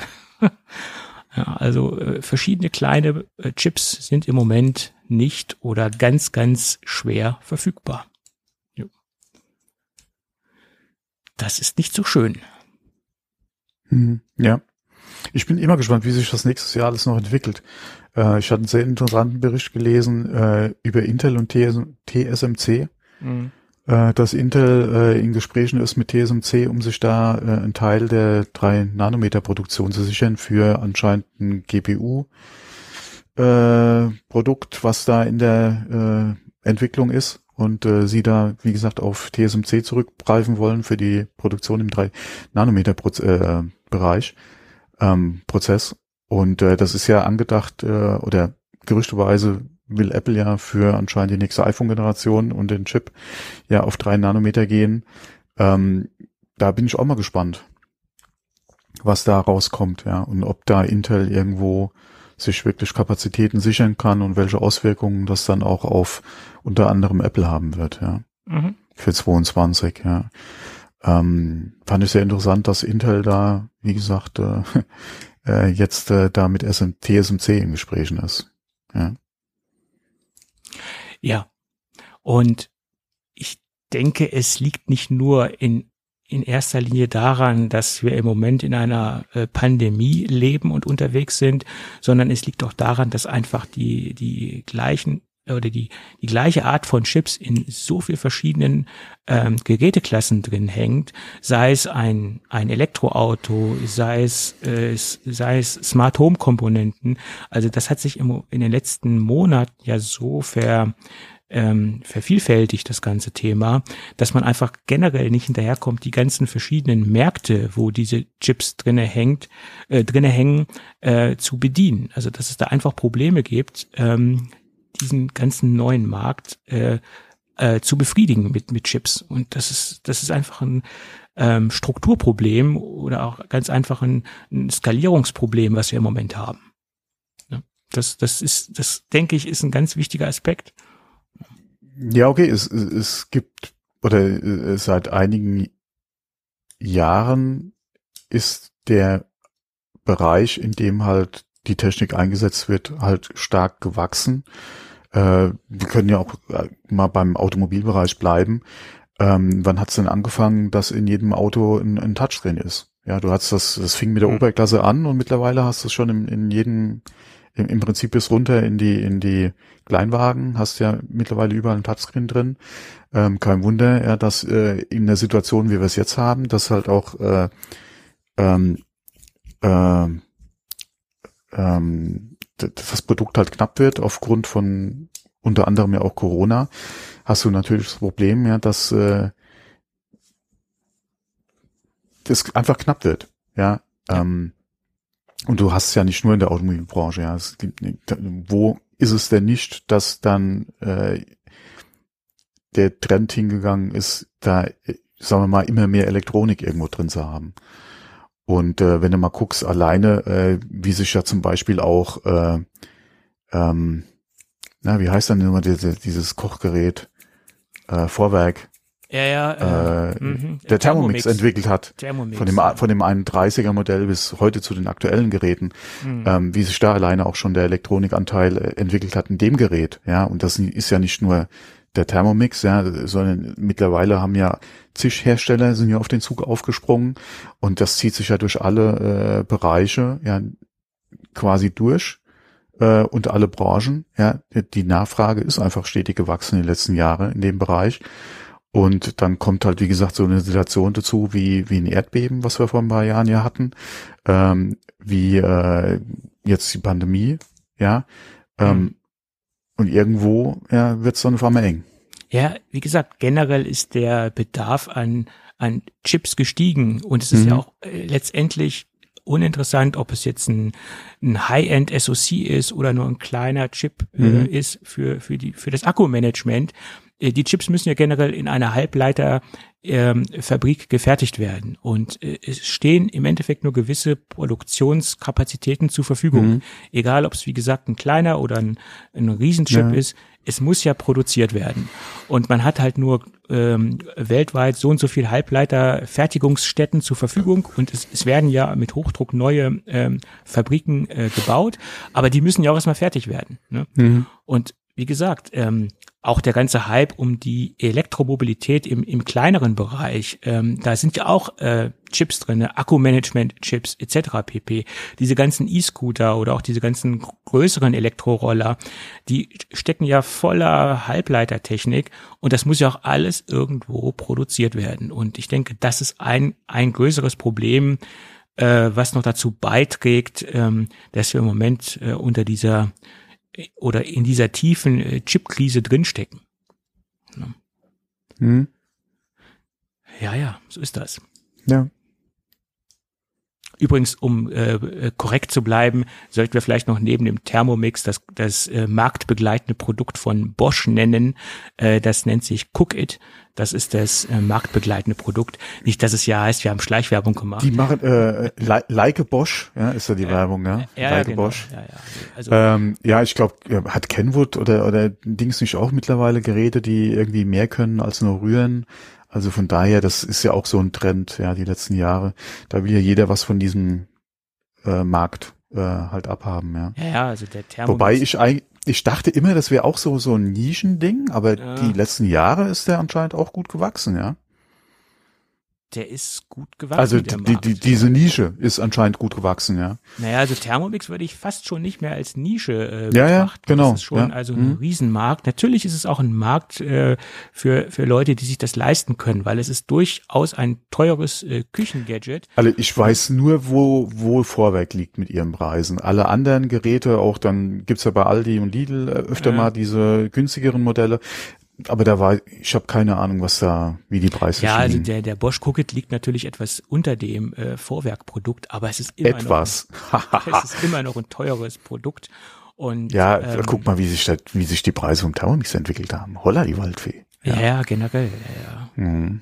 Und der hat und vor allem, wie der Gebrauchtmarkt aussieht. Der hat eine riesen Fanbase, ne? Das, das ist halt nun mal so. Ja, okay, da du hast natürlich auch da wieder äh, den oder äh, ja, was heißt Vorteil? Du hast natürlich auch da wieder den Fall, dass sie mit dieser Art von Gerät äh, ja sich den Markt quasi geschaffen haben. Ja. Ähm, und äh, da jahrelang äh, im Prinzip äh, alleine unterwegs waren. Das ist korrekt. Und dass sie, sie sich da halt auch äh, ein, ein gewisses äh, Prestige erarbeitet haben äh, einfach, ja, und damit äh, im Prinzip ja quasi zu sowas geworden sind wie, wie Tempo, ja, äh, oder ähm, äh, ja, oder teilweise ja auch Uhu oder so, mhm. ja, wenn, wenn du von Kleber redest oder von Papiertaschentüchern, äh, man, das ist im Prinzip äh, synonym geworden, äh, die Marke, äh, mit dem kompletten Markt, ja. Ja. Ja, gib mir bitte mal ein Tempo. Ja. Oder Weiß jeder, was gemeint? Ja, mal Tesa, genau. Ja, das genau. Ja. Ja. Ähm, und von daher, äh, wie gesagt, äh, wenn du über solche Geräte redest, ist es im Prinzip ja, oder ist fast immer von, von Thermomix die Rede. Ja. Das ist so. Und sie Ja. versuchen es ja auch in einer ganz anderen Produktkategorie im Moment. Sie wollen ja das Thema ähm, Teekocher äh, auch für sich. Ähm, Ja, ich glaube schon länger, oder? Äh, das ist schon länger jetzt, klar, aber äh, da ich glaube, da sind Aber das ist ja noch, das ist ja noch nischiger. ja, aber das, das Projekt Teekocher ist äh, ganz weit oben bei Vorwerk und ähm, ja, da wollen sie sich quasi auch einen ganz eigenen Markt schaffen, der in der vorher in der Art und Weise oder in der Ausprägung nach meiner Meinung gar nicht so existiert hat. Natürlich gab es einen Teekochermarkt, aber wie gesagt nicht in dieser Ausprägung. Und äh, da- das zeigt natürlich mal, wieder, dass äh, der Thermomix nach meiner Meinung auch so den, den Weg bereitet hat für diese zweite Produktkategorie. Ne? Also ich denke, viele Leute, die einen Thermomix haben, sind auch für diesen Teekocher empfänglich. Hm, Das weiß ich jetzt nicht, aber sie haben sich natürlich durch den Erfolg, den sie mit dem Thermomix haben, Ja.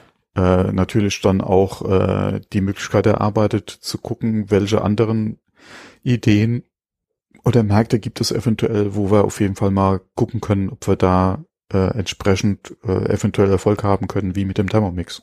Ja. Also ich denke mal, den Luxus haben sie sich damit auf jeden Fall geschaffen, ja. Ja, sie haben Dass sie, sich, erstmal dass sie das halt machen können. sie haben erstmal eine Marke etabliert im, im Küchenbereich oder im Bereich Oder der, der Küchengadgets. Genau. Also Ja. sich als Vorwerk halt in dem Bereich auf jeden Fall. Genau. Ja. Mhm. Und äh, dann ist es halt einfacher, ein, ein zweites Küchengadget äh, zu etablieren oder äh, vorzustellen, als wenn du komplett neu anfangen musst in dieser Kategorie. Ne? Das Ja. ist halt so. Ja, so viel dazu. Mal gespannt, was als nächstes kommt. Vielleicht Saftpressen. Ne? Das sollten sie sich dann mal. Wobei diese, nee, okay, das war jetzt vielleicht ein bisschen an den Haaren herbeigezogen, weil es gab ja bei Kickstarter, Kickstarter mal diese sehr erfolgreiche Saftpressen. Ob das Ähm. erfolgreich war oder nicht, das ist jetzt eine andere Sache. Ich, ich weiß jetzt nicht, ob du von diesem Beutelprodukt sprichst. Ja, ja, genau. Mhm. Ja, i- also es war auf jeden Fall ein Kickstarter, was doch ziemlich gut durch die, also für, für ihre Nische äh, ziemlich gut gelaufen ist. Aber Mhm. was es denn letztendlich war, äh, sorry, du, dafür brauchst, also für das, was sie gemacht haben, hast du das Gerät eigentlich nicht gebraucht. Ja. Also im Endeffekt hast du einen Beutel äh, geliefert bekommen und äh, hast ihn dann ausgepresst. Ich meine, ein handelsüblicher Schraubstock hätte äh, den Zweck auch erfüllt, sagen Ne, wir's den mal so. Beutel aufschneiden und von Hand aus, das- wäre auch Ja, gegangen. Es, es war natürlich eine stylische Saftpresse. Ne? Das ja, überteuert, vor allem maßlos überteuert für das, Ja. was du im Prinzip gekriegt hast. Aber an, das war eigentlich so, wie gesagt, jetzt so der, der, der Gag eigentlich äh, da sagen. dran. Und, ähm, es, es hat auch nicht geholfen, äh, dass Casey Neistat dafür Werbung gemacht hat. Das hat Nein. es auch nicht unbedingt besser gemacht, das Nein, Produkt. mhm. Äh, weil du gerade an den Haaren herbeigezogen gesagt hast, habe ich gerade an Casey Neistat gedacht. Ja, ähm, Aber, Aber- die Saftpresse sah wirklich schick aus. Also hat mir sehr gut Ja. gefallen. Ne? und eine Saftpresse an sich, denke ich mal, steckt auch noch ein bisschen Potenzial drin, das, das, das besser zu machen, äh, zu, vereinfachen, zu vereinfachen und vielleicht jetzt auch, wie gesagt, ins 21. Jahrhundert zu holen. Dieses Kickstarter war halt ein bisschen, ja, mh, also Mhm. vom Ergebnis, von dem, was sie gemacht haben, halt ein bisschen sehr fragwürdig. Ähm, aber äh, ansonsten denke ich mal, ist da schon auch in dem Bereich noch ein bisschen Potenzial, ja. Ja. Ähm, aber ja, mein Gott. Ja, Also gesagt.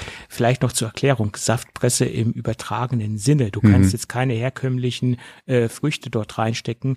Du benötigst Ja, halt die, die Beutel, Ich die, mein- die Saftbeutel von dem Hersteller. Ich, ich Ja, wollte jetzt wobei- unseren Hörern äh, erklären. Ja, ja, wobei, jetzt überlegen, genau, das Kickstarter, ja. Wobei ich schon eher in die, nom, Anführungszeichen, normale Saftpressen-Richtung denke.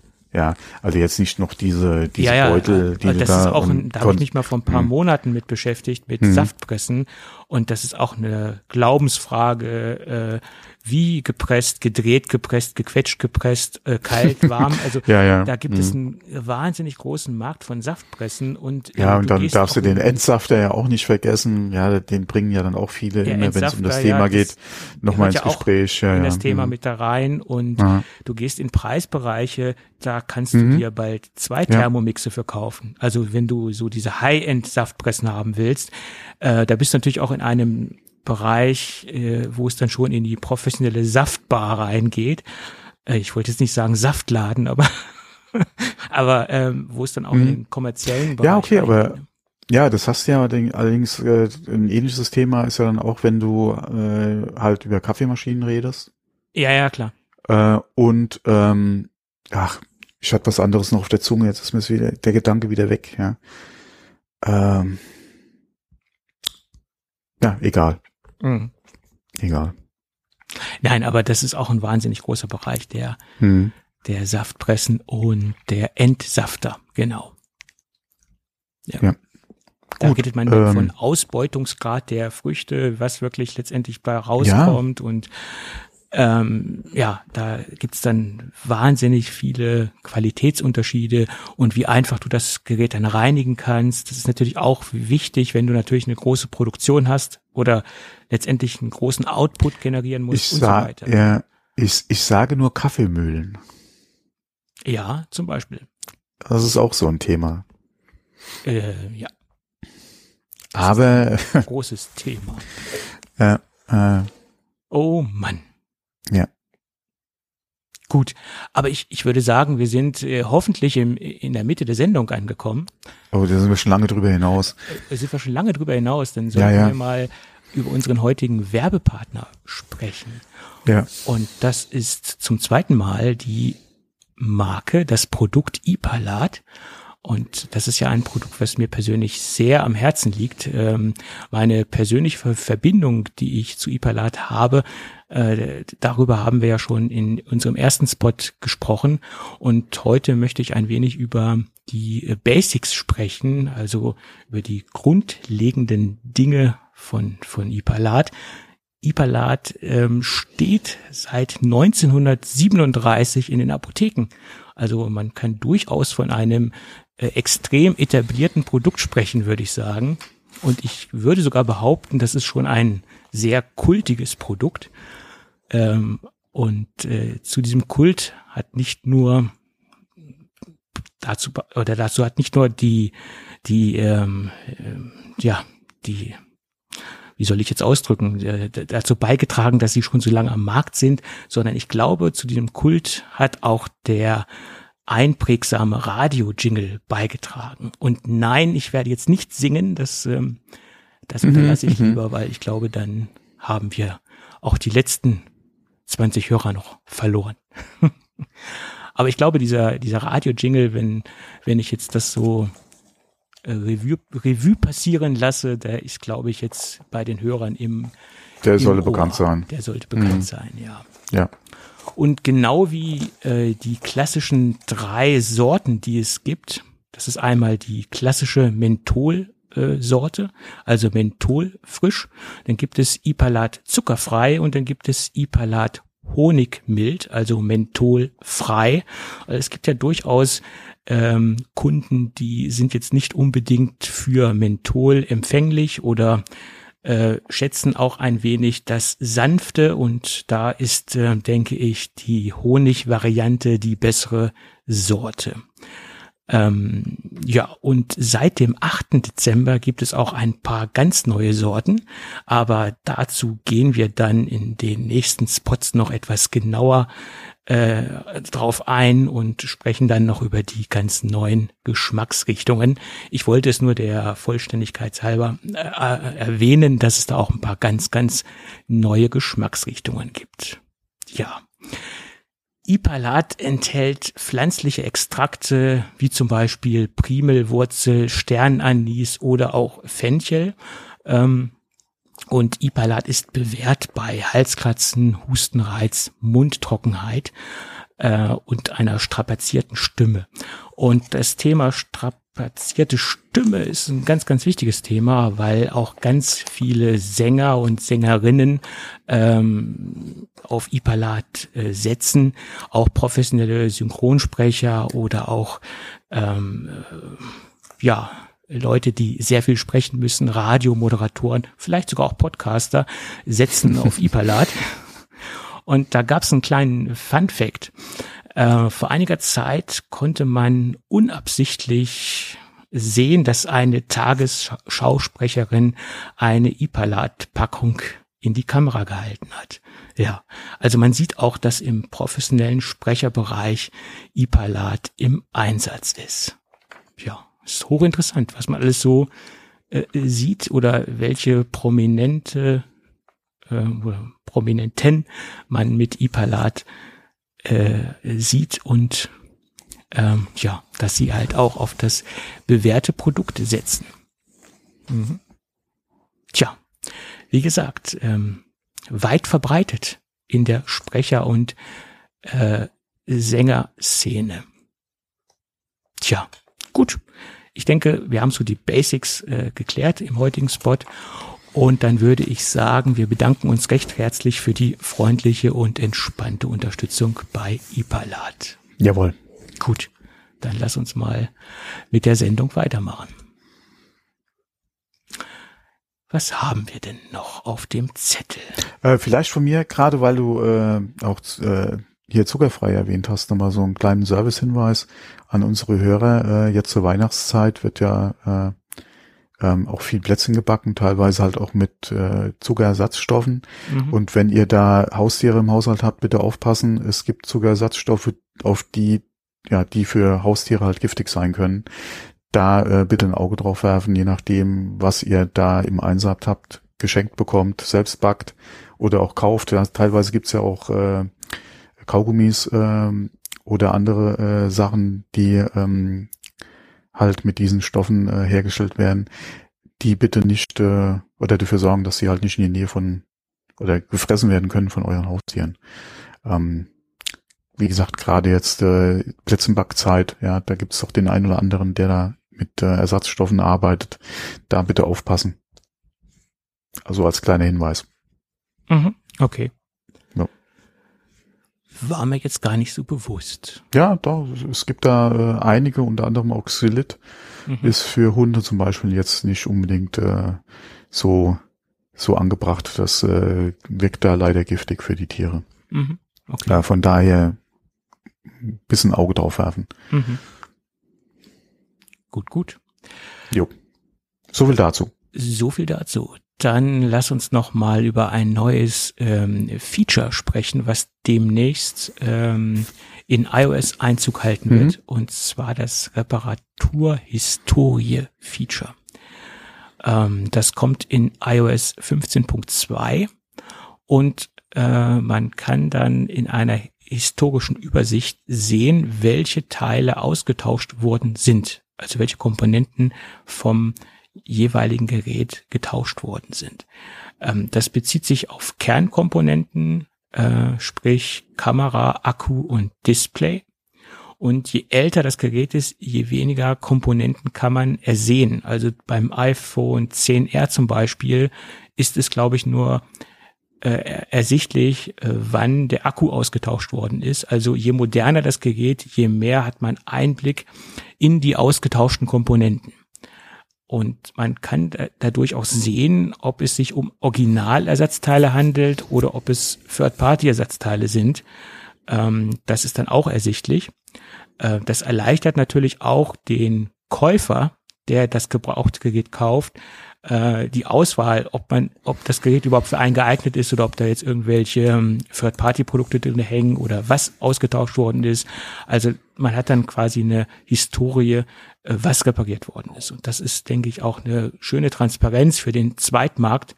Äh, und, und ich finde, es ist ein sehr, sehr schönes Feature, was Apple da jetzt einbaut. Und es liegt ja eigentlich auch auf der Hand, dass man das machen kann. Ähm, das, ähm, das erleichtert wirklich auch den ganzen, äh, die ganze Transparenz letztendlich äh, für den Zweitmarkt. Hm? Finde ich sehr, sehr, sehr, sehr praktisch. Ähm, was dazu ganz gut passt, ist nochmal eine äh, Sache, die ich jetzt gerade gelesen hatte, und zwar äh, geht es da um Apple Care Plus. Mhm. Da hatten wir in der Vergangenheit ja auch schon mal drüber gesprochen, äh, inwieweit oder für welche Geräte macht es dann Sinn mit dem Kauf, äh, dann auch gleich Apple Care Plus abzuschließen, beziehungsweise man hat ja da die Möglichkeit auch nochmal ähm, bis zu, oh, was waren es früher? Ich glaube 30 Tage äh, Nachkauf ja auch nochmal Apple Care Plus dann äh, abzuschließen. Ähm, jetzt gibt's was Neues zu dem Thema und zwar, ähm, wenn das Gerät, also das äh, iPhone oder der Mac, noch kein Jahr alt ist und man eine kostenpflichtige, kostenpflichtige Reparatur durchführen lassen muss und kein Apple Care Plus hat, mhm. kann man, wenn das Gerät die Voraussetzungen erfüllt, also Sichtkontrolle und technischer Zustand soweit in Ordnung sind, nochmal oder bekommt man die Möglichkeit angeboten, Apple Care Plus nochmal abzuschließen. Also wenn zum Beispiel äh, man selbstverschuldet das iPhone-Display kaputt gemacht hat, geht äh, oder lässt es reparieren, ähm, kann man, äh, wie gesagt, dann nochmal angeboten bekommen, halt Apple Care Plus abzuschließen.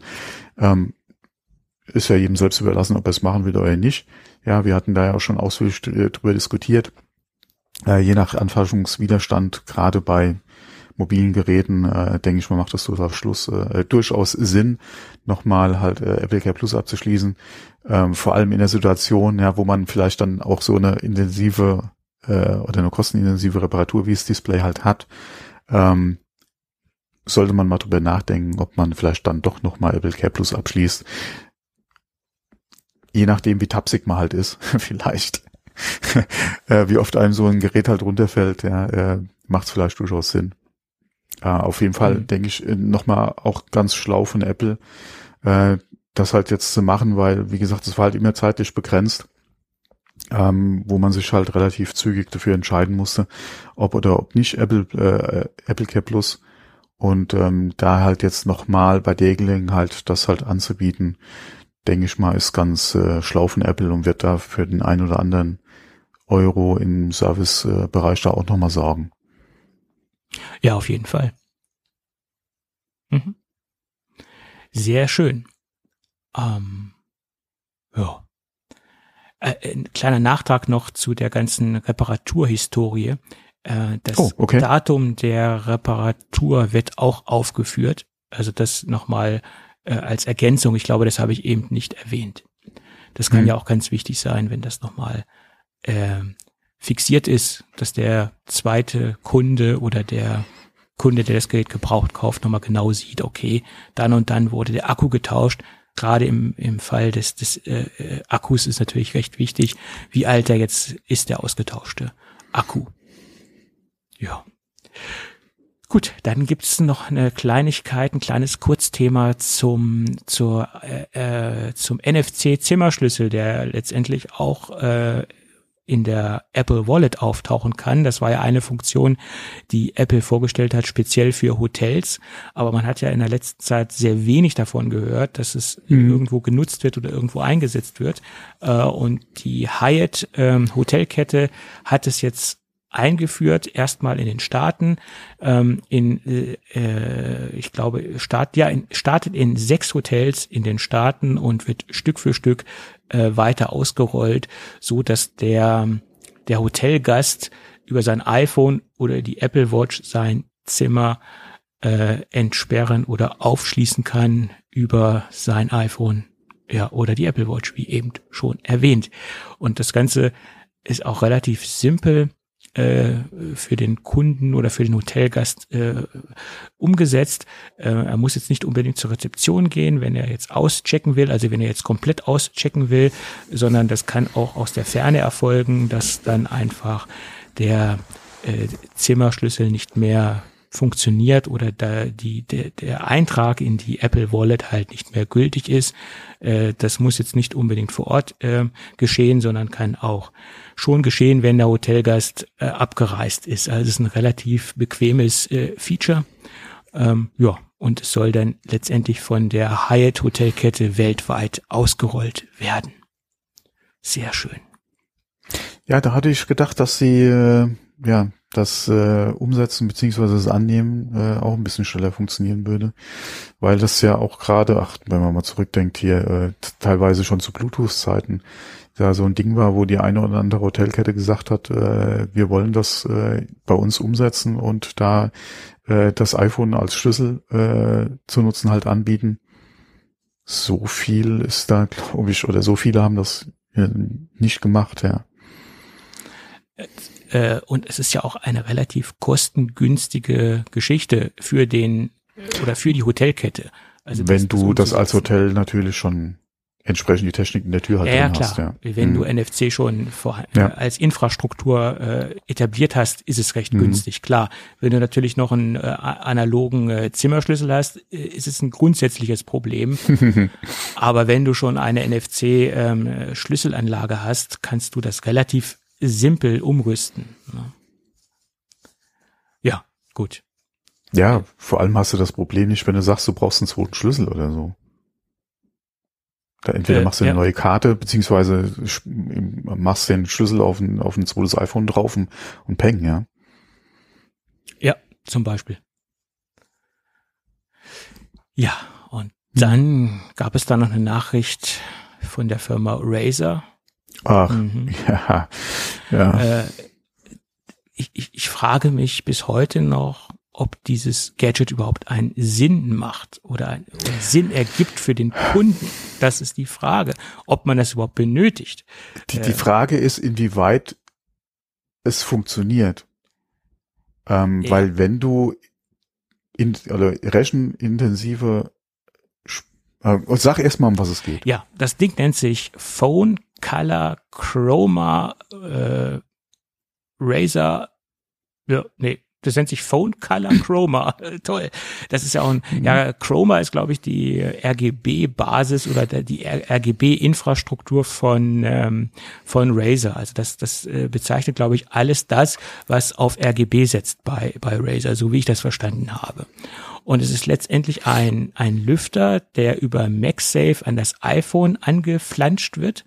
Das Ding gibt es auch ohne MagSafe, dann hat es eine Klammerhalterung und funktioniert mit allen anderen Geräten, die halt kein MagSafe on Board haben. Und äh, es liegt auf der Rückseite auf und äh, da dreht sich ein Lüfter und der soll dann das Smartphone äh, runter temper, äh, runterkühlen. Äh, egal ob es jetzt ein iPhone ist oder ein Android, ist ja auch, spielt ja in dem Fall keine große Rolle und äh, soll dann für bessere, also sie geben an, bessere Leistung, bessere Performance, dass die Geräte nicht runtergedrosselt werden, äh, also eine, eine durchgehende ähm, Temperatur oder das, das Gerät eine mhm. durchgehende Temperatur hat. Äh, ja, das mag wahrscheinlich für Hardcore-Gamer interessant sein, die jetzt wirklich stundenlang ein, ein Spiel zocken auf dem Gerät, aber generell erschließt sich das für mich nicht. Also. Ja, alle, alle was mir auch schon aufgefallen ist, je nachdem, welche rechenintensive oder grafikintensive Programme oder Spiele du hast äh, und wie lange du die spielst, kann das Gerät oder das iPhone halt schon teilweise sehr warm werden.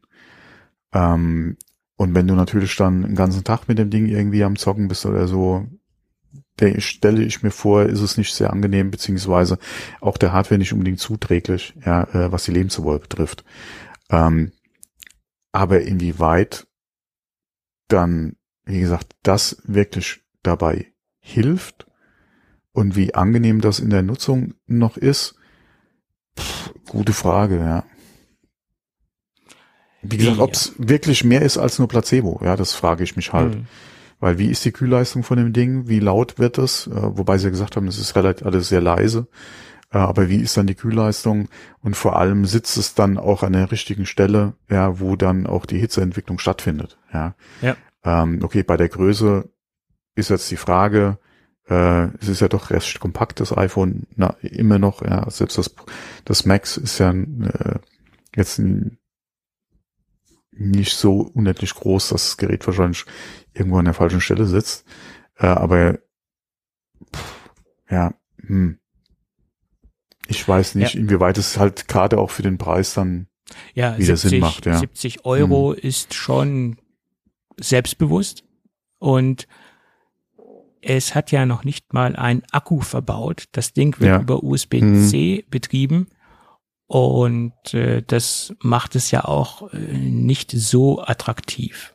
Ja, Du bist Die ja Interessant wäre es da halt wieder über Reverse Charging, wenn er sich den Strom halt über MagSafe halt aus dem Ja. iPhone holen könnte. Kann ich dir auch Das sagen, wäre- warum das äh, äh, Razer nicht gemacht hat. Mhm. Ähm, weil die magnetische Halterung ist nicht zertifizierungspflichtig bei Apple.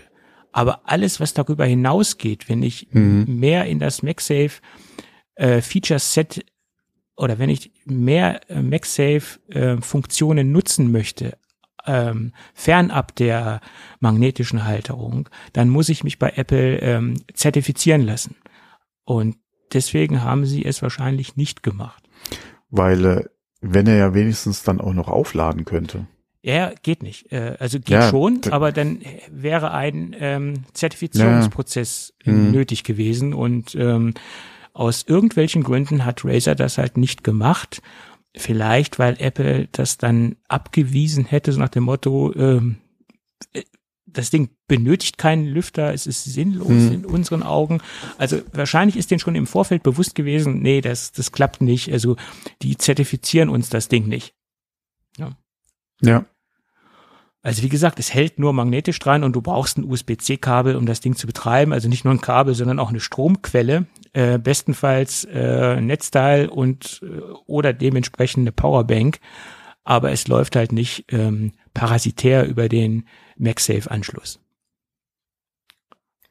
Ja, Ja, und dann für den Preis. Sorry, Razer, aber nee, es ist äh, klar, wenn du irgendwie so ein bist, ja. bist auf dem iPhone, äh, okay, dann lasse ich es mir vielleicht noch gefallen, aber ja, ja. Oder wie gesagt, oder der Mehrwert über das Reverse äh, Charging, beziehungsweise du kannst halt, wenn es an USB angeschlossen ist, äh, auch nochmal dein iPhone während dem Spielen halt aufladen.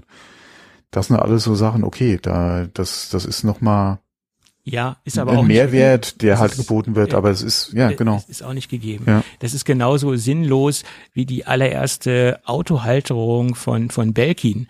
Die war ja auch nur passiv. Also das Ding hat ja nichts weiter gemacht, als das iPhone magnetisch äh, gehalten, Mhm. aber nicht aufgeladen. Es ist ja auch relativ ähm, witzlos in meinen Augen. Ne? Weil du hast dann immer noch ein Kabel benötigt, ähm, was du dann zu einer Stromquelle ähm, Mhm. führen musstest. Ähm, ja, also äh, das Ding war ja auch äh, spaßbefreit. ja.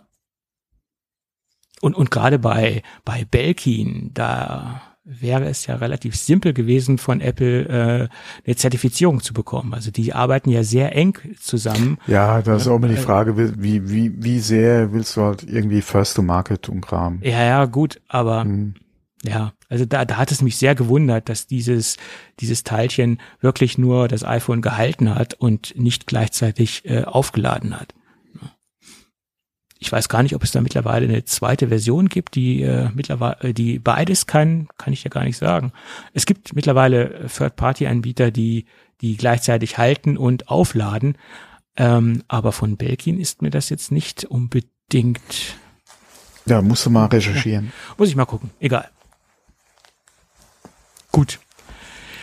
Ja, äh, aber lass uns noch mal in die Gadget-Ecke abbiegen, weil da habe ich heute Oh, okay. nämlich auch noch mal ein ganz kleines, nützliches Gadget. Ähm, und wie soll's anders sein? Es kommt aus dem Hause Sateki. Die sind ja relativ selten bei uns vertreten. Hm. Aber ich meine, die haben in der, in der letzten Zeit auch sehr, sehr, sehr viele tolle, kleine, praktische Gadgets rausgebracht. Und ähm, das Teilchen ist, denke ich, für extrem viele äh, MacBook-Nutzer interessant oder auch äh, Mac Mini-Nutzer, die schon USB-C respektive Thunderbolt am Gerät haben, weil es ist nichts äh, es ist nicht mehr und nicht weniger als ein kleiner USB-C-Hub. Und äh, es gibt ja sehr viele Docking Stations, sei, seien sie klein, seien sie groß, äh, mit den äh, ja, verschiedensten Schnittstellen, aber manchmal braucht man wirklich nur USB-C oder mehr als die verbauten USB-C-Ports im äh, MacBook Pro. Und jetzt haben wir ja das, das große Problem, dass durch den ähm, durch das Dazukommen von von MagSafe ein USB äh, respektive Thunderbolt Port weggefallen ist und äh, das kann bei einigen Nutzern für Probleme sorgen. Und da gibt es jetzt was Kleines von der Firma Sateki. Und klein ist das Ding wirklich. Das Ding ist sechs mal sechs Zentimeter groß. Es ist ein äh, Aluminiumgehäuse. Verarbeitungsqualität ist wieder hervorragend. Also man hat ein wirklich ein sehr wertiges, kleines, super flaches äh, Aluminiumgehäuse. Und ähm, es ist ein ein USB-C-Hub, der keine zusätzliche Stromversorgung braucht. Also er zieht sich die Stromversorgung über den äh, USB-C-Port und versorgt dann die äh, vier weiteren USB-C-Ports. Und es funktioniert bis jetzt problemlos. Allerdings hat das Ding zwei kleine minimale Einschränkungen und das wird auch ganz offen von äh, Sateki kommuniziert. Das Ding läuft äh, nicht mit äh, einem Video-Output, also es verarbeitet keine Videosignale, ist in dem Fall nach meiner Meinung auch nicht äh, notwendig und es läuft nicht oder äh, man kann keinen Strom durchschleifen. Also diese Pass-Through-Ladetechnik funktioniert auch nicht an den vier Ports. Also es ist in erster Linie ein, ein kleiner Hub für, für Datenkommunikation zum Anschließen von Festplatten, SSDs, ähm, alles das, was mit, mit Datenübertragung zu tun hat, äh, man von einer Platte zu anderen was hin und her schieben möchte, etc. Und das ist auch äh, das, wo Sateki das Produkt bewirbt in, in diesem Bereich. Einfach ein Gerät, wo man verschiedene Datenträger anschließen kann, und ähm, sie dann managen kann oder Daten von einem zum anderen Datenträger schieben kann, ohne dass man jetzt großartiges ähm, Kabelmanagement betreiben muss in Form von Umstecken oder Zwischenkopieren auf die auf die auf die MacBook Festplatte etc., sondern man packt einfach alles an diesen kleinen Vierport Hub und hat seine ganzen Daten im Zugriff und man kann einfach mal mit seinen Daten äh, jonglieren. Ja, das Ding ist, denke ich, sehr, sehr praktisch. Oder man hat zum Beispiel ein, ein, Keyboard. Es gibt ja mittlerweile auch schon Keyboards, die direkten USB-C-Anschluss haben, etc. Also da gibt es eine Menge Möglichkeiten, auch äh, fernab der reinen äh, Datenverwaltung oder des, des Datenmanagements etc. pp. Ja, wie gesagt, ein sehr kleiner Helfer. Und ich glaube, es ist einer der ersten reinen USB-C-Hubs am Markt, weil der Markt von von äh, direkten USB-C-Hubs ist in meinen Augen im Moment extrem übersichtlich. Es gibt, wie gesagt, eine Menge Dogging-Stations, aber die haben öfter das dran oder sehr oft das dran, was man halt nicht benötigt oder was man halt nicht braucht. Manchmal braucht man einfach nur mehr hm. USB-C-Ports. Ja. Ja. Und ich muss jetzt mal gucken, was das Ding überhaupt kostet, weil das habe ich nämlich nicht äh, im Vorfeld. Das, das ist mir die Frage äh, von einigen Hörern, warum hast du den Preis nicht genannt? Ja, das ist einfach so, weil ich es vergessen habe. Ja, ich kann es nicht sagen, weil derzeit ist das Ding ausverkauft bei Amazon.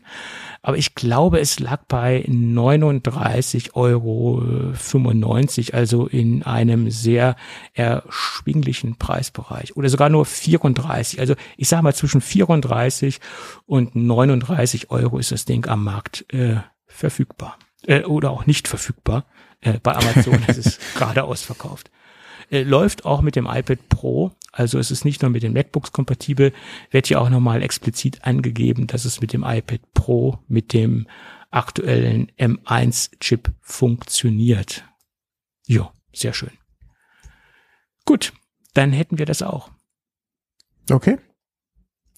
Ich glaube, wir sind am Ende der Sendung angelangt.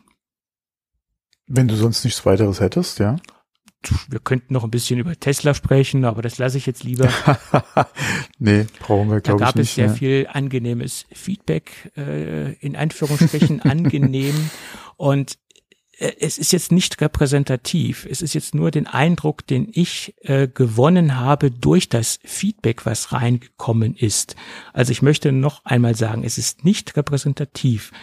Aber das, was ich an Feedback bekommen habe und das, was ich daraus schlussfolgern konnte, muss ich sagen, ähm, es scheint doch eine starke Fanboy-Gemeinschaft zu sein, die einige Dinge entweder absichtlich oder unabsichtlich ausblendet und sich auch ihre, ihr Produkt gerne in gewissen Bereichen schön redet. Das habe ich immer wieder festgestellt und auch verstärkt äh, durch das Feedback, was wir halt auf die letzte Sendung bekommen haben, wo wir nochmal über die Qualitätsprobleme gesprochen haben. Ja, da waren dann solche Sätze dabei wie, naja, für den technologischen Fortschritt nehme ich gerne Qualitätsmängel in Kauf. Ja, Bullshit. Äh, wenn ich ein Model S kaufe, was durchaus im Preisbereich einer S-Klasse unterwegs ist, dann erwarte ich auch, dass ich die Qualität einer S-Klasse habe, die Verarbeitungsqualität. Und da ist es mir letztendlich, ich rede, sag's mal ganz überspitzt, scheißegal, was da für eine Technik drinne hängt. Dann möchte ich aber auch, die, dann möchte ich aber auch, dass sie sich auf allen Ebenen äh, mit der S-Klasse messen. Und ich denke, der neue EQS steht dem Tesla in vielen Dingen in nichts nach, geht jetzt von der, von der, von der Technologie, jetzt nicht von der Verarbeitungsqualität. Also ich denke, die können sich äh, technologisch auf Augenhöhe begegnen. Aber der Tesla kann sich nicht von der Verarbeitungsqualität mit einem EQS messen. Und das ist faktisch so. Das hat nichts damit zu tun, dass ich jetzt was gegen Tesla ja, habe. Ja, wobei nicht. der, das ist wobei, nachweislich so. Punkt. Ja, nee, wobei der EQS für mich technisch gesehen äh, Klar hat er eine Batterie, aber das ist vom Konzept her kein Elektroauto.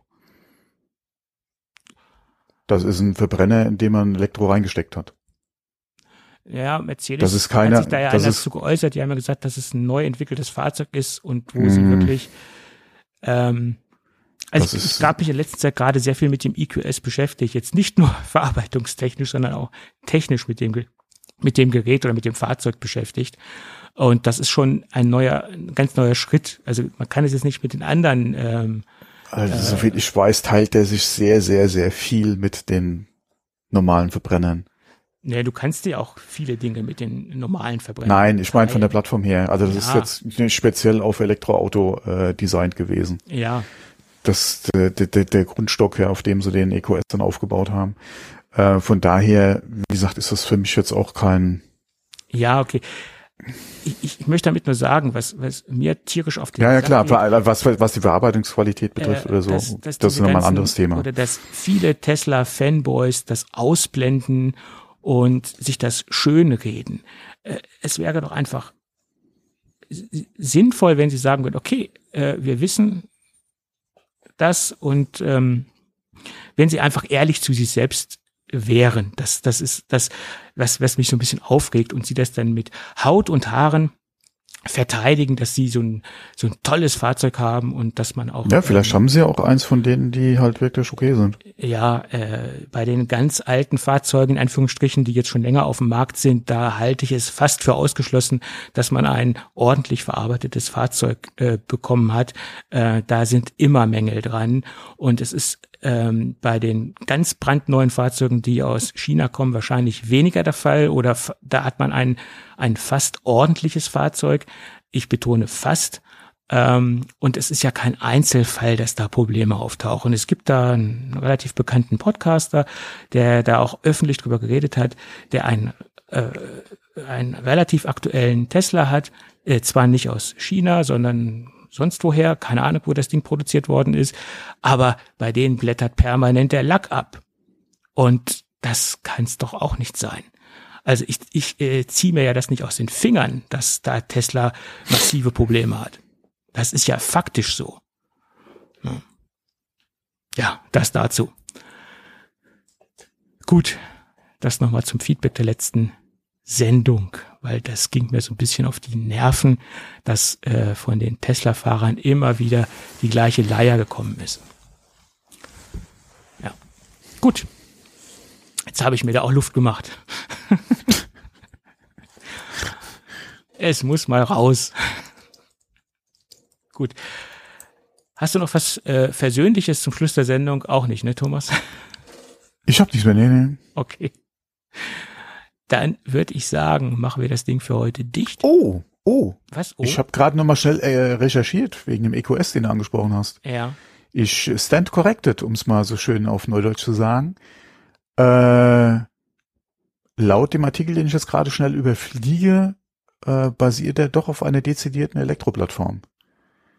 Ähm, Ja. Ich wage das laut meinen ersten Informationen immer noch so ein bisschen zu hinterfragen, ähm, was sie jetzt direkt damit meinen, weil ich bin immer noch der Meinung, es kann aber auch sein, dass es vielleicht, äh, dass das beim S wirklich jetzt was anderes ist und ich den vielleicht mit dem C und dem B verwechsle. Da ist es etwas anders. Da haben sie noch andere. Dann ist dann der EQS wahrscheinlich der erste, der auf der Ja.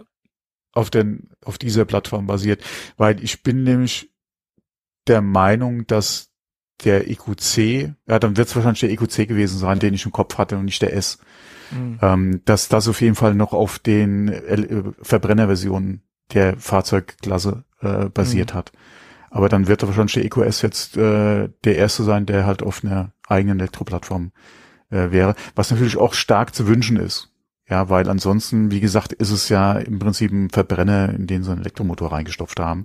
Es ist ja schön, wenn sie jetzt bei dem EQS endlich den Schritt gegangen sind oder so weit sind, dass sie wirklich sagen, das ist eine von vornherein äh, für die äh, für elektrisch äh, konzipierte Plattform. Ja, Mhm. dass es halt auch wirklich alles passt und du dann auch die die Vorteile, die du einfach hast, ja alleine in Bezug auf äh, Platz, ja äh, etc. Ja, dass du die halt alle nutzen kannst in der Plattform.